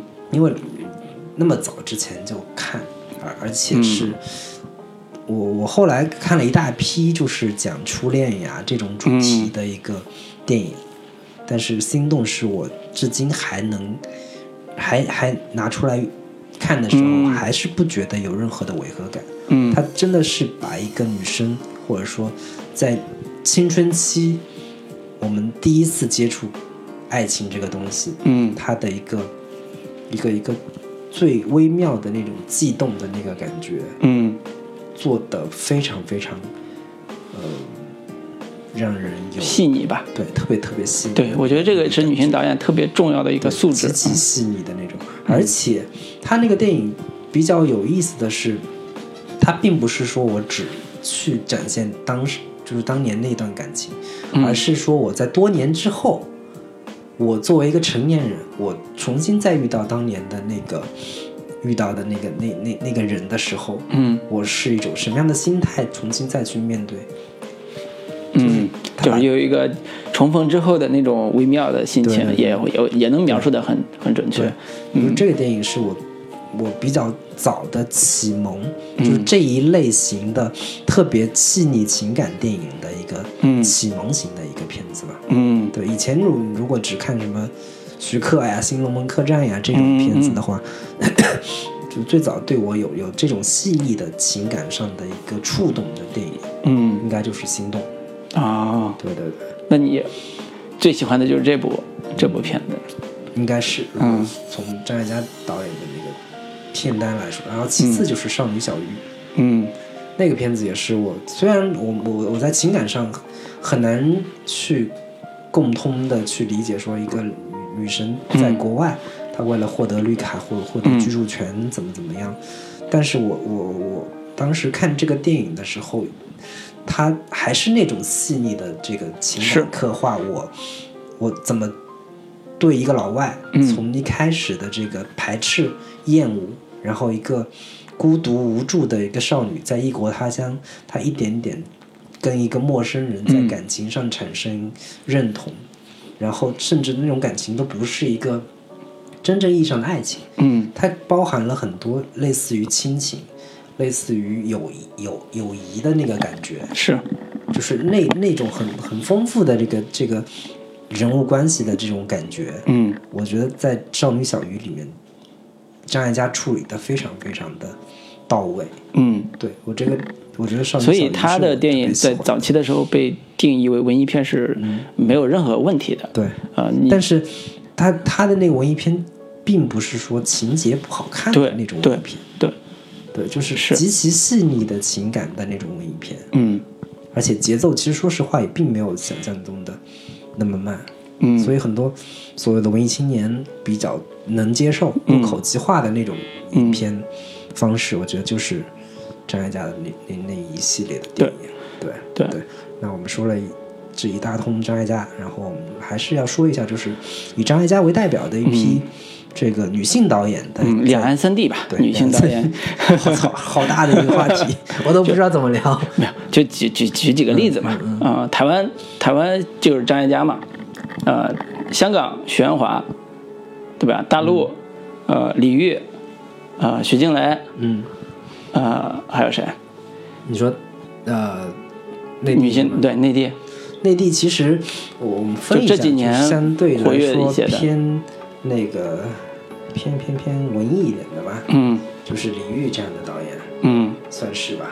嗯。然后那个呃，徐静蕾其实是相对偏商业一点的一个一个女性导演，嗯。然后其他的像那个呃金一萌嗯。是嗯，偏商很偏商业的，很偏商业的一个一个一个一个内地导演，女女性导演。嗯。然后马丽雯，嗯。马丽文也是相对偏，我不知道不可我都不知道他马丽文是该偏早年还是以这种情感，也是情感主题这种文艺的片子为主，但是后期在转商业的时候，直接就转死了，嗯。直接就他我他驾驭不了商业片的东西，我就很明显能感觉到他驾完全驾驭不了，所以他这几年也没有什么作品。嗯。嗯。然后呃，香港的话，我我印象中就是玄华老师，嗯，然后嗯黄真真，黄真真，嗯，然后张婉婷也算吧，张婉婷当然算，就这几个我是比较印象深刻的。对。对对对，对，近几年张婉婷也有几部作品在是国内上映嘛，嗯对，然后台湾的话就张艾嘉，嗯，然后还有其他谁？呃也是有啦，刘若英马上也要当导演。了，然后那个那个那个拍那个囧囧男孩的那个哦，拍女朋友男朋友啊，我知道，我知道，知道那个。对叫什么哲，嗯，对，那个导演，那个导演其实功力是不错的，对对对，嗯，他早年拍过一个关于给电视台拍的一个短片，我看过，拍一个小男孩寻找爸爸的故事，那个短片拍的特别的好，就是他是叙事性叙事性张张亚哲，对杨，雅哎杨雅哲是个男导演。啊，对，他的叙事性是是特别的呃出彩的，嗯我觉得啊，是。对。那总体来讲，这几个女性导演里边，你最喜欢是谁？我我们就互相 Q 一下。当然是许鞍华老师了。哎呀哎呀，真的真的是，就是我也是最喜欢许鞍华导演。其实这这个是能比较，特别典型的一个，就真的是能比较说，许鞍华导演为什么我对张艾嘉的东西不那么感冒，对许鞍华的东西特别特别有感触的一个原因。就不是因为年龄大小的问题啊，就是就是不是因为人家许导演那个年龄大了，所以拍出来东西就就更沉重、更更厚重了，不是不是这个原因。就是举个特别简单的一个一个片子，就是《桃姐》嘛，嗯桃姐其实，在当年是给文艺片注了一个强心剂的一部电影，在整个整个国内电影市场特别不景气，呃，不叫特别不景气，整个国内文艺片市场特别不景气。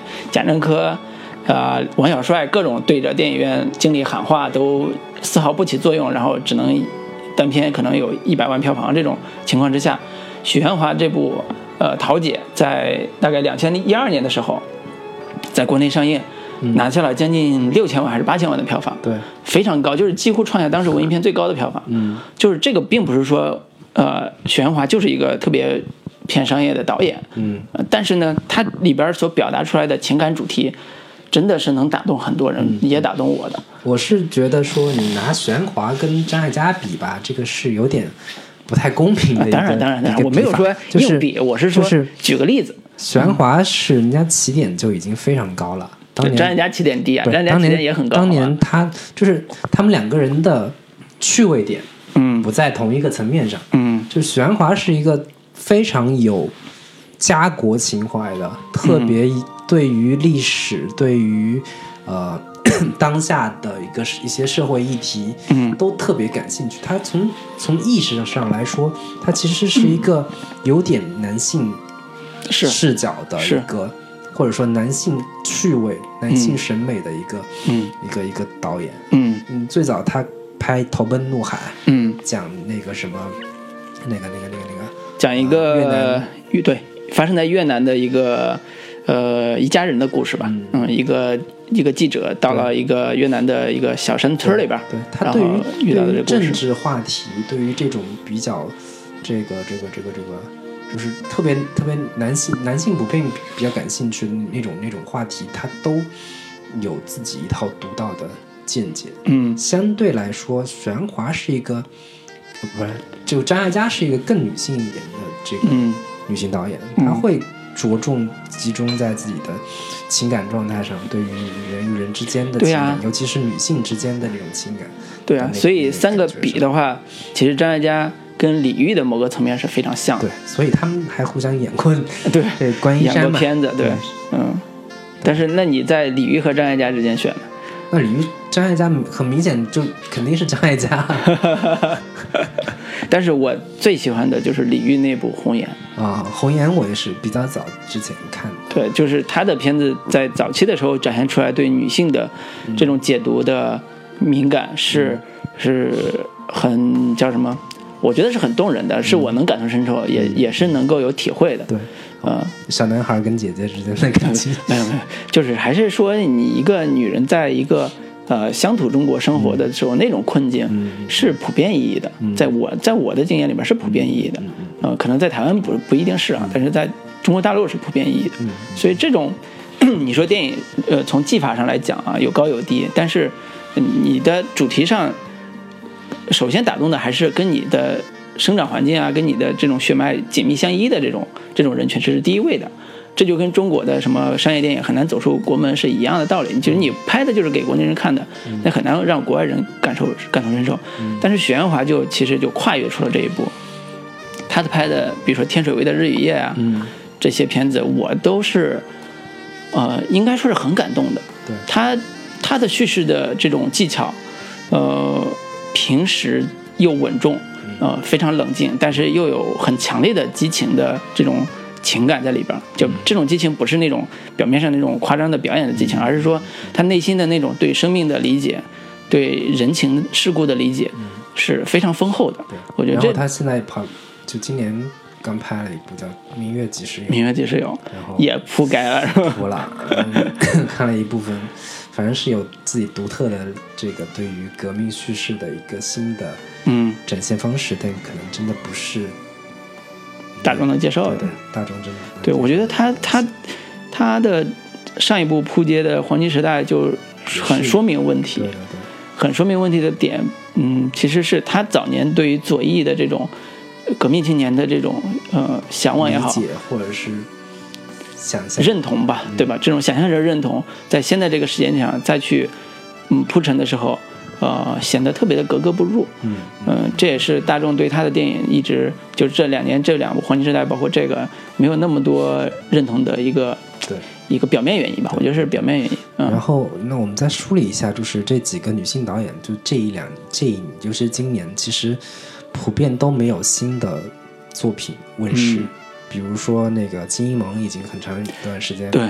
没有新的作品。对，金一萌跟徐静蕾是放在一波儿说的。徐静蕾嗯。也是那个《绑架者》，口碑票房都非常糟糕，嗯。就是一直被称为才女的打着引号的才女的这个嗯。徐静蕾老师，然后除了制造话题的能力比较强之外，嗯。其实这个还有一部这个这叫吴亦凡老师演的这个电影对，啊，对，然后那个呃马丽文，嗯然后也也很长一段时间没有新作了。嗯对，真他们可能不知道，他们是找不到他自己的创作方向，还是呃，徐静蕾据说有一部新片儿正在筹备吧，啊，有一些新的对，马丽。文也是有一部新片在那个这个这个这个平遥国际电影节上嗯已经上映了，但是嗯可能还没有开始发行啊对对对，然后像黄真真就真的是一个台，就是香港偏商业偏领域的，然后还在一直关注女性话题的这么一个导演吧。嗯。然后之前拍过像什么《六楼后座》呀，嗯女人那画儿》啊，嗯。然后那个这两年一直在拍的叫《闺蜜》那个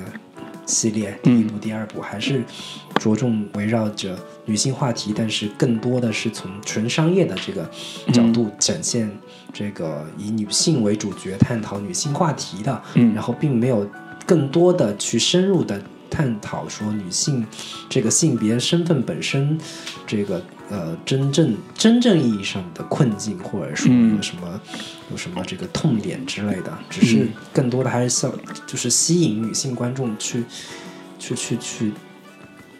针对很多话题性的东西去、嗯去来来做一些肤浅的简单的探讨吧。嗯对，然后我是觉得说这几年女性导演其实是，尤其是在在内地嗯这样的一个电影环境之下，是相对会被边缘化的一个一个一个群体吧。嗯就是，然后你看，像拍商业片，其实并没有能真的拍过男性导演。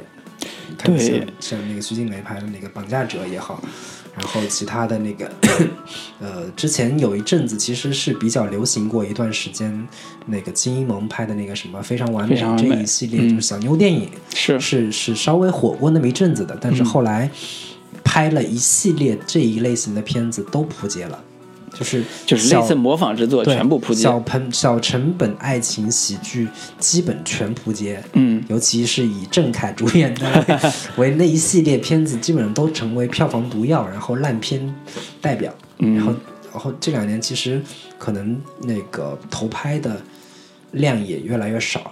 那就是女性导转型做演到底网大了嘛对，到底应该拍什么什么片子啊才比较合适？我们要给这些大导演指路吗？没有没有没，我我我我我们我们我们可以探讨一简下单。简单探讨一下。对对对对，因为很简单一个道理是，呃，我们也看到说这些女导演在处理作品的时候出现的摇摆不定的情况。马丽文是一个特别典型的一个例子，对就是她早年拍那个《我们俩》的时候，嗯，呃，气韵生动是吧？是情情感真挚，对，嗯，很也很感动人。嗯。虽然不是商业性很强的作品，但是在口碑特别好，在文艺青年里边口碑也特别好，就是作品，嗯，成就还不错。嗯，那么在他做商业电影的时候，那部叫《桃花运》吧，桃花运对葛优了，葛优主演的，简直惨不忍睹，简直要死，都是看的是，就是说明了一个年轻导演，呃一个女性导演对于自己的导演的这种基本功的认识上还是有偏差的，嗯。或者说这种尝试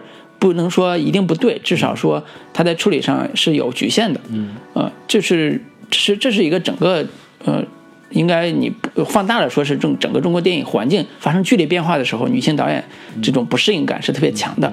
嗯，再往再往下说是现在国产的商业商业类型里边，嗯，很少有女性导演发挥的空间，尤其是在情感主题上，现在很少有，因为大部分都是玄幻啊、魔幻啊、动作戏啊、战狼什么的，科幻。对科幻的，甚至像那个像像那个《捉妖记》啊，类似这种的，嗯，它的发挥空间特别小，嗯，所以这个也限制了女性导演在这方面的一个表达。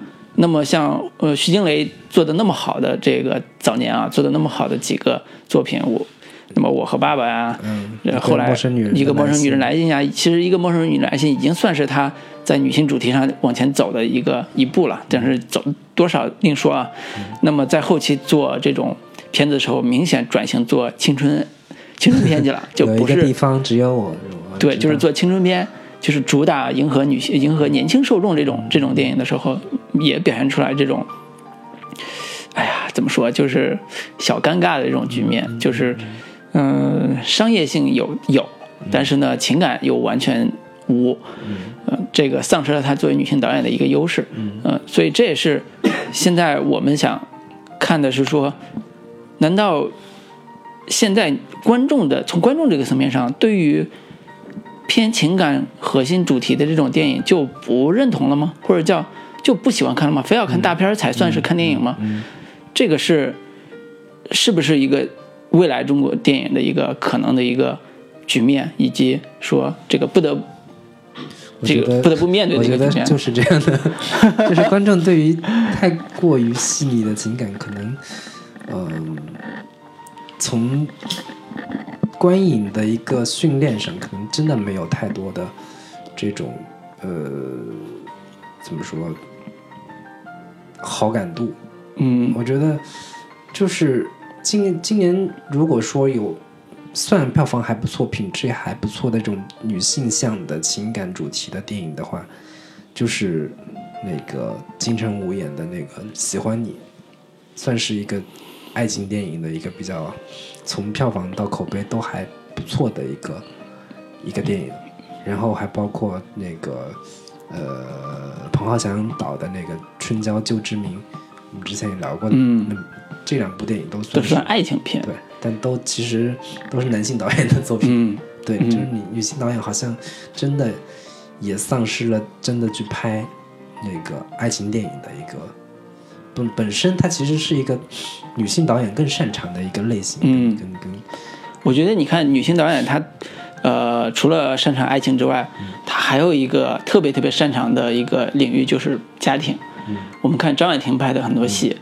呃，甚至说许鞍华有的戏，呃，张艾嘉的很多戏，对对于家庭的这种这种关注是远远大于男性这种导演的。对，但是国内国国就是国内电影市场家庭类型这个片子本身基本上就没有，就在我看来几乎没有，就没有所谓的关于没有人关，心家庭这种这种话题。嗯。你看日本拍了一大堆电影，哪怕是一个科幻电影，嗯。生存家族》这样的片子，嗯。其实骨子里还是一个家庭关系为是。为核心的电影。是，对，然后哪怕是好莱坞电影一大堆科幻片，嗯。你看像星那个星际穿越那样的片子，是。底色也还是讲就是家庭关系跟父亲嗯之间的情感关系。是，但是国产电影里边，在这块儿，他会很生硬的嗯造这种就是情感关系，嗯，只是就是用了一个用了一层皮而已。对。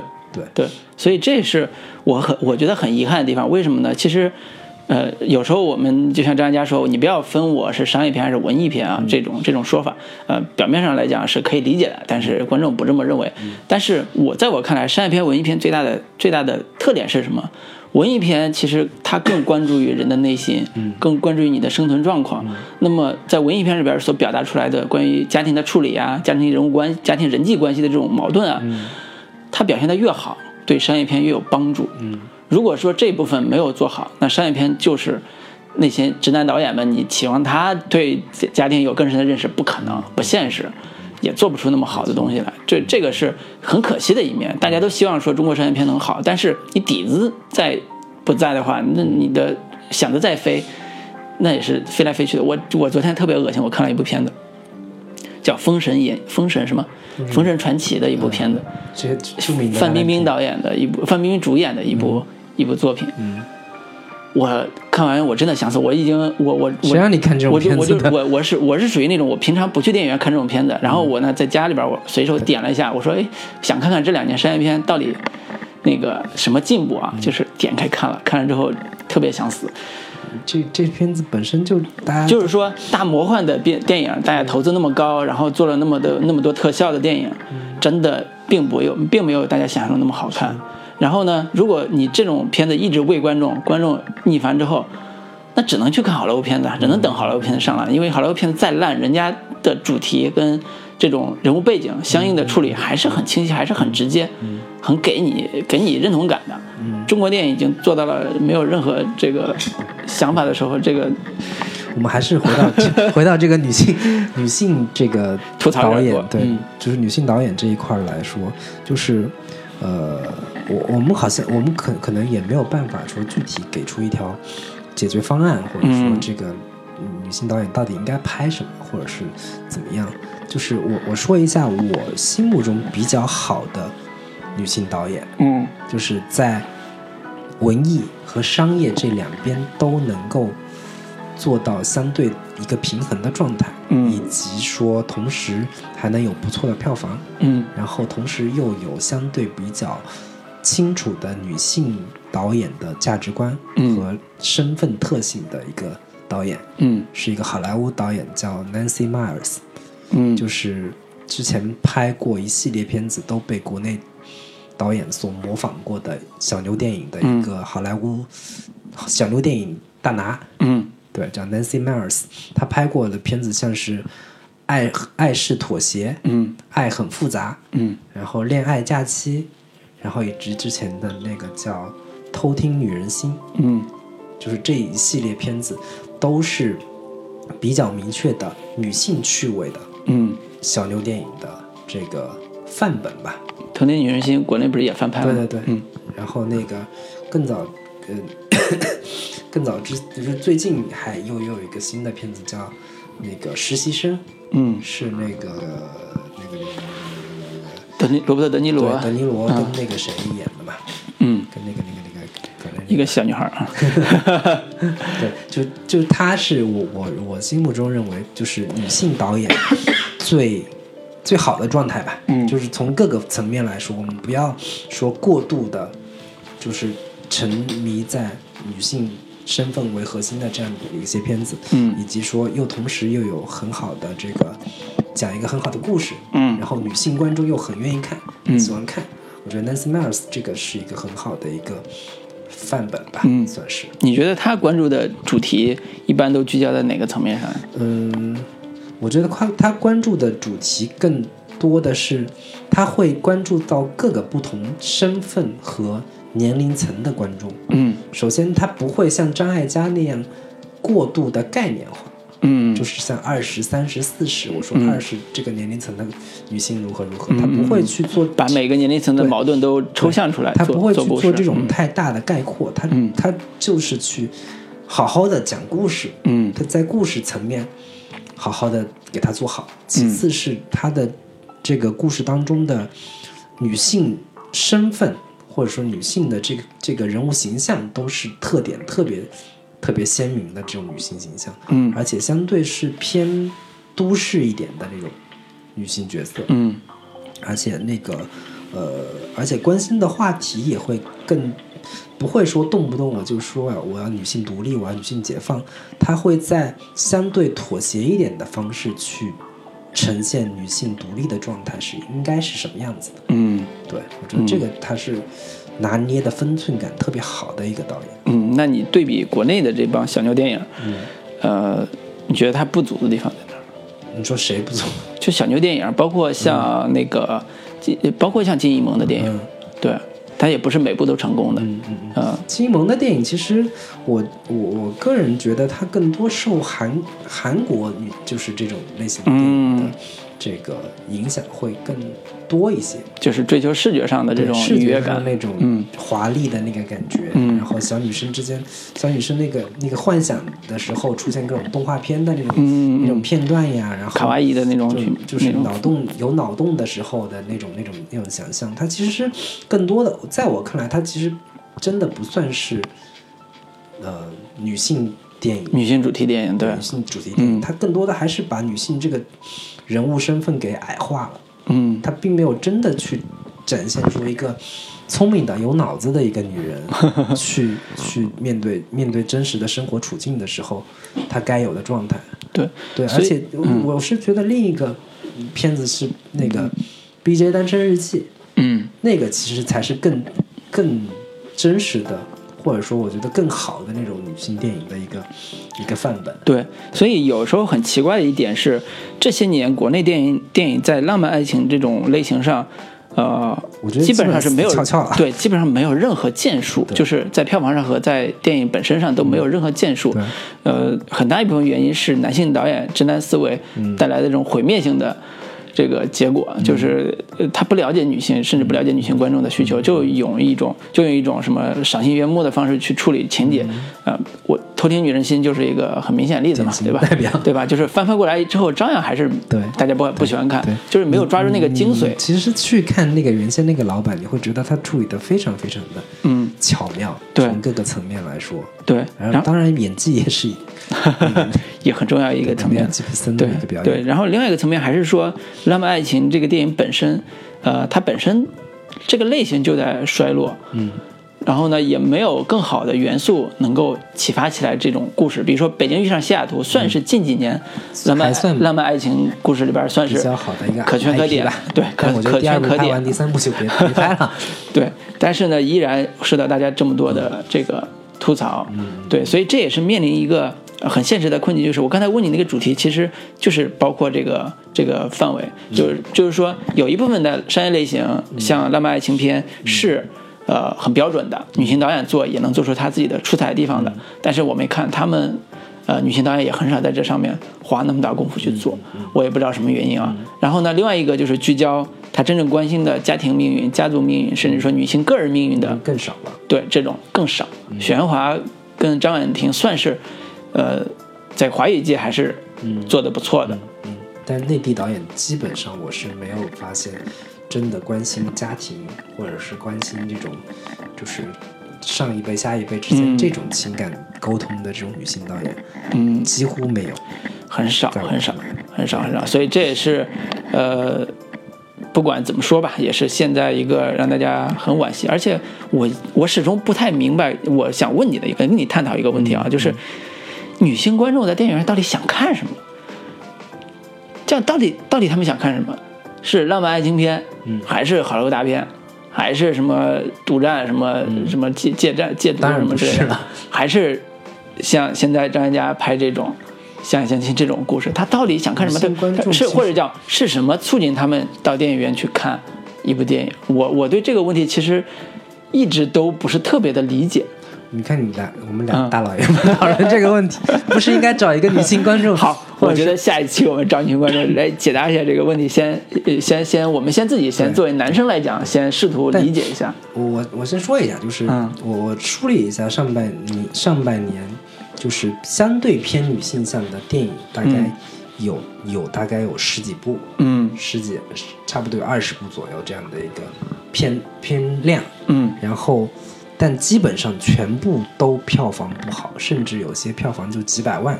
嗯然后那个有你看一下，大概有有那些《BJ 单身日记三》，其实国内有上的，啊但是票房也不好。这个毫无声响。La La Land，你算这种也算女性向的当然当然但是票房也不好没有。嗯然后有另一部叫《合约男女》，是那个这个这个这个这个这个呃郑秀文跟那个这个这个台湾的那个男男演员。张张孝全。啊张小泉一块儿演的，也扑了。嗯。然后甚至其他的就各种有有月色撩人，夜色撩人、嗯。是那个谁，云南 夏刚导演的嘛，老夏刚啊，夏刚导演。对对，。然后其他像绑架者，徐静蕾老师的，嗯。也扑了，嗯。指甲刀人魔，啊，个这个都都没觉得上过。对。然后这个其他的有你可能都没听过，嗯傲慢与偏见》，傲娇与偏见。傲，反正我忘了，反正傲娇与偏见傲娇与啊偏见，然后爱情冻住了，嗯就，这种三生三世。以及《三生三世十里桃花》嗯然后我之前看过的，其实我觉得还不错的那个片子叫《原谅他七十七次》，嗯是那个谁导的？这今年有四部他的片子，那个那个那个那个拆弹专家呀，然后那个原谅他七十七次呀，就是反正什么邱礼涛？对邱礼涛嗯导的，我觉得是其实还算挺不错的一个探讨 爱情关系的一部电影，嗯其实票房也不是太好。嗯然后还有一部日本电影叫《与君相恋一百次》，嗯也没有什么太多的声响。啊，与君好像是在日本票房还不错，是吧？嗯，就是日本日本电影嘛。嗯对，然后还有一部叫《二十九加一》，嗯然后包括二十九加一是个什么呀？就也是一个台香港电影，然后哦在那个讲女人三十岁嗯之前的一个嗯。心理状态的一个一个电影，然后包括像蔡康永老师的《痴痴的爱》，哎呀，也算是女性算是女向的吧，性向的但票房也不好，嗯，所以我们就可以所以又很奇怪，因为我们都以为电影院的主流观众是女性观众，嗯。都以为是女性决定了电影院票房的一个选择嘛。你是《看？战狼》用一个这个啊铁铁打的事实证明了，这个要想想票房好，票房大户还是男性观众为主。对，所以这个是我刚才想问的那个问题嘛，就是好像哦，女难道说女性观众也喜欢看这种金戈铁马这种飞来飞去这种战舰啊、嗯，啊枪战啊这种片子吗？难道他们对这种偏情感主题的电影没有好奇心，或者是呃没有更想去电影院看的这种意图吗？就是呃，我觉得肯定是有的，嗯。但是你是是那个院院线里面没有提供那么好的这个能够让他去欣赏的作品的话，那他嗯只能去选择其他那些视觉刺激的。嗯。首先，女性观众有一大批是喜欢看恐怖惊悚类的，啊，这个是有一大批的，但是也没有。国产恐怖片实在是太 太糟糕了。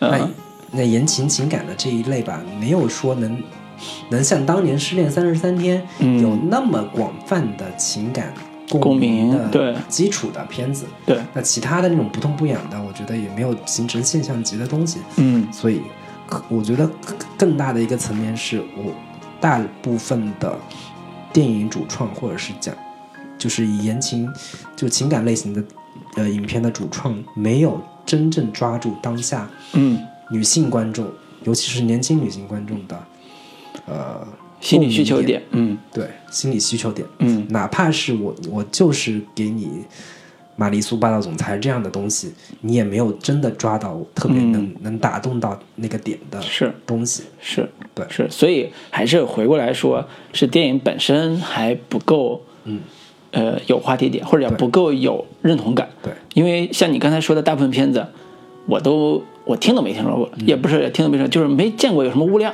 就是没看到有现身边有人讨论过这个事儿，讨论过这个片子，嗯说明呢，他电影本身它不足以引起大家关注，甚至说，呃，可能他本身的素质不足够好，即便你引起关注，也大家不喜欢看，比如《痴痴的爱》这种的，那绝对很关注，但是。我还看了，就真的不好。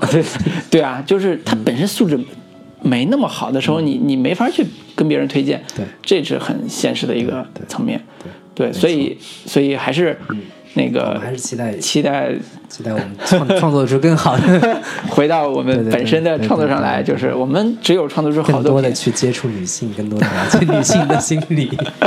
可以可以我们多跟女性聊天儿，这个是很重要。的。好，我们今天也真的是拉拉杂杂讲了一大堆。对我们畅畅所欲言，敞开胸怀，聊了两个小时。好吧，那最后还是给大家带来一首这个张艾嘉老师的这个歌，叫《爱情有什么道理》。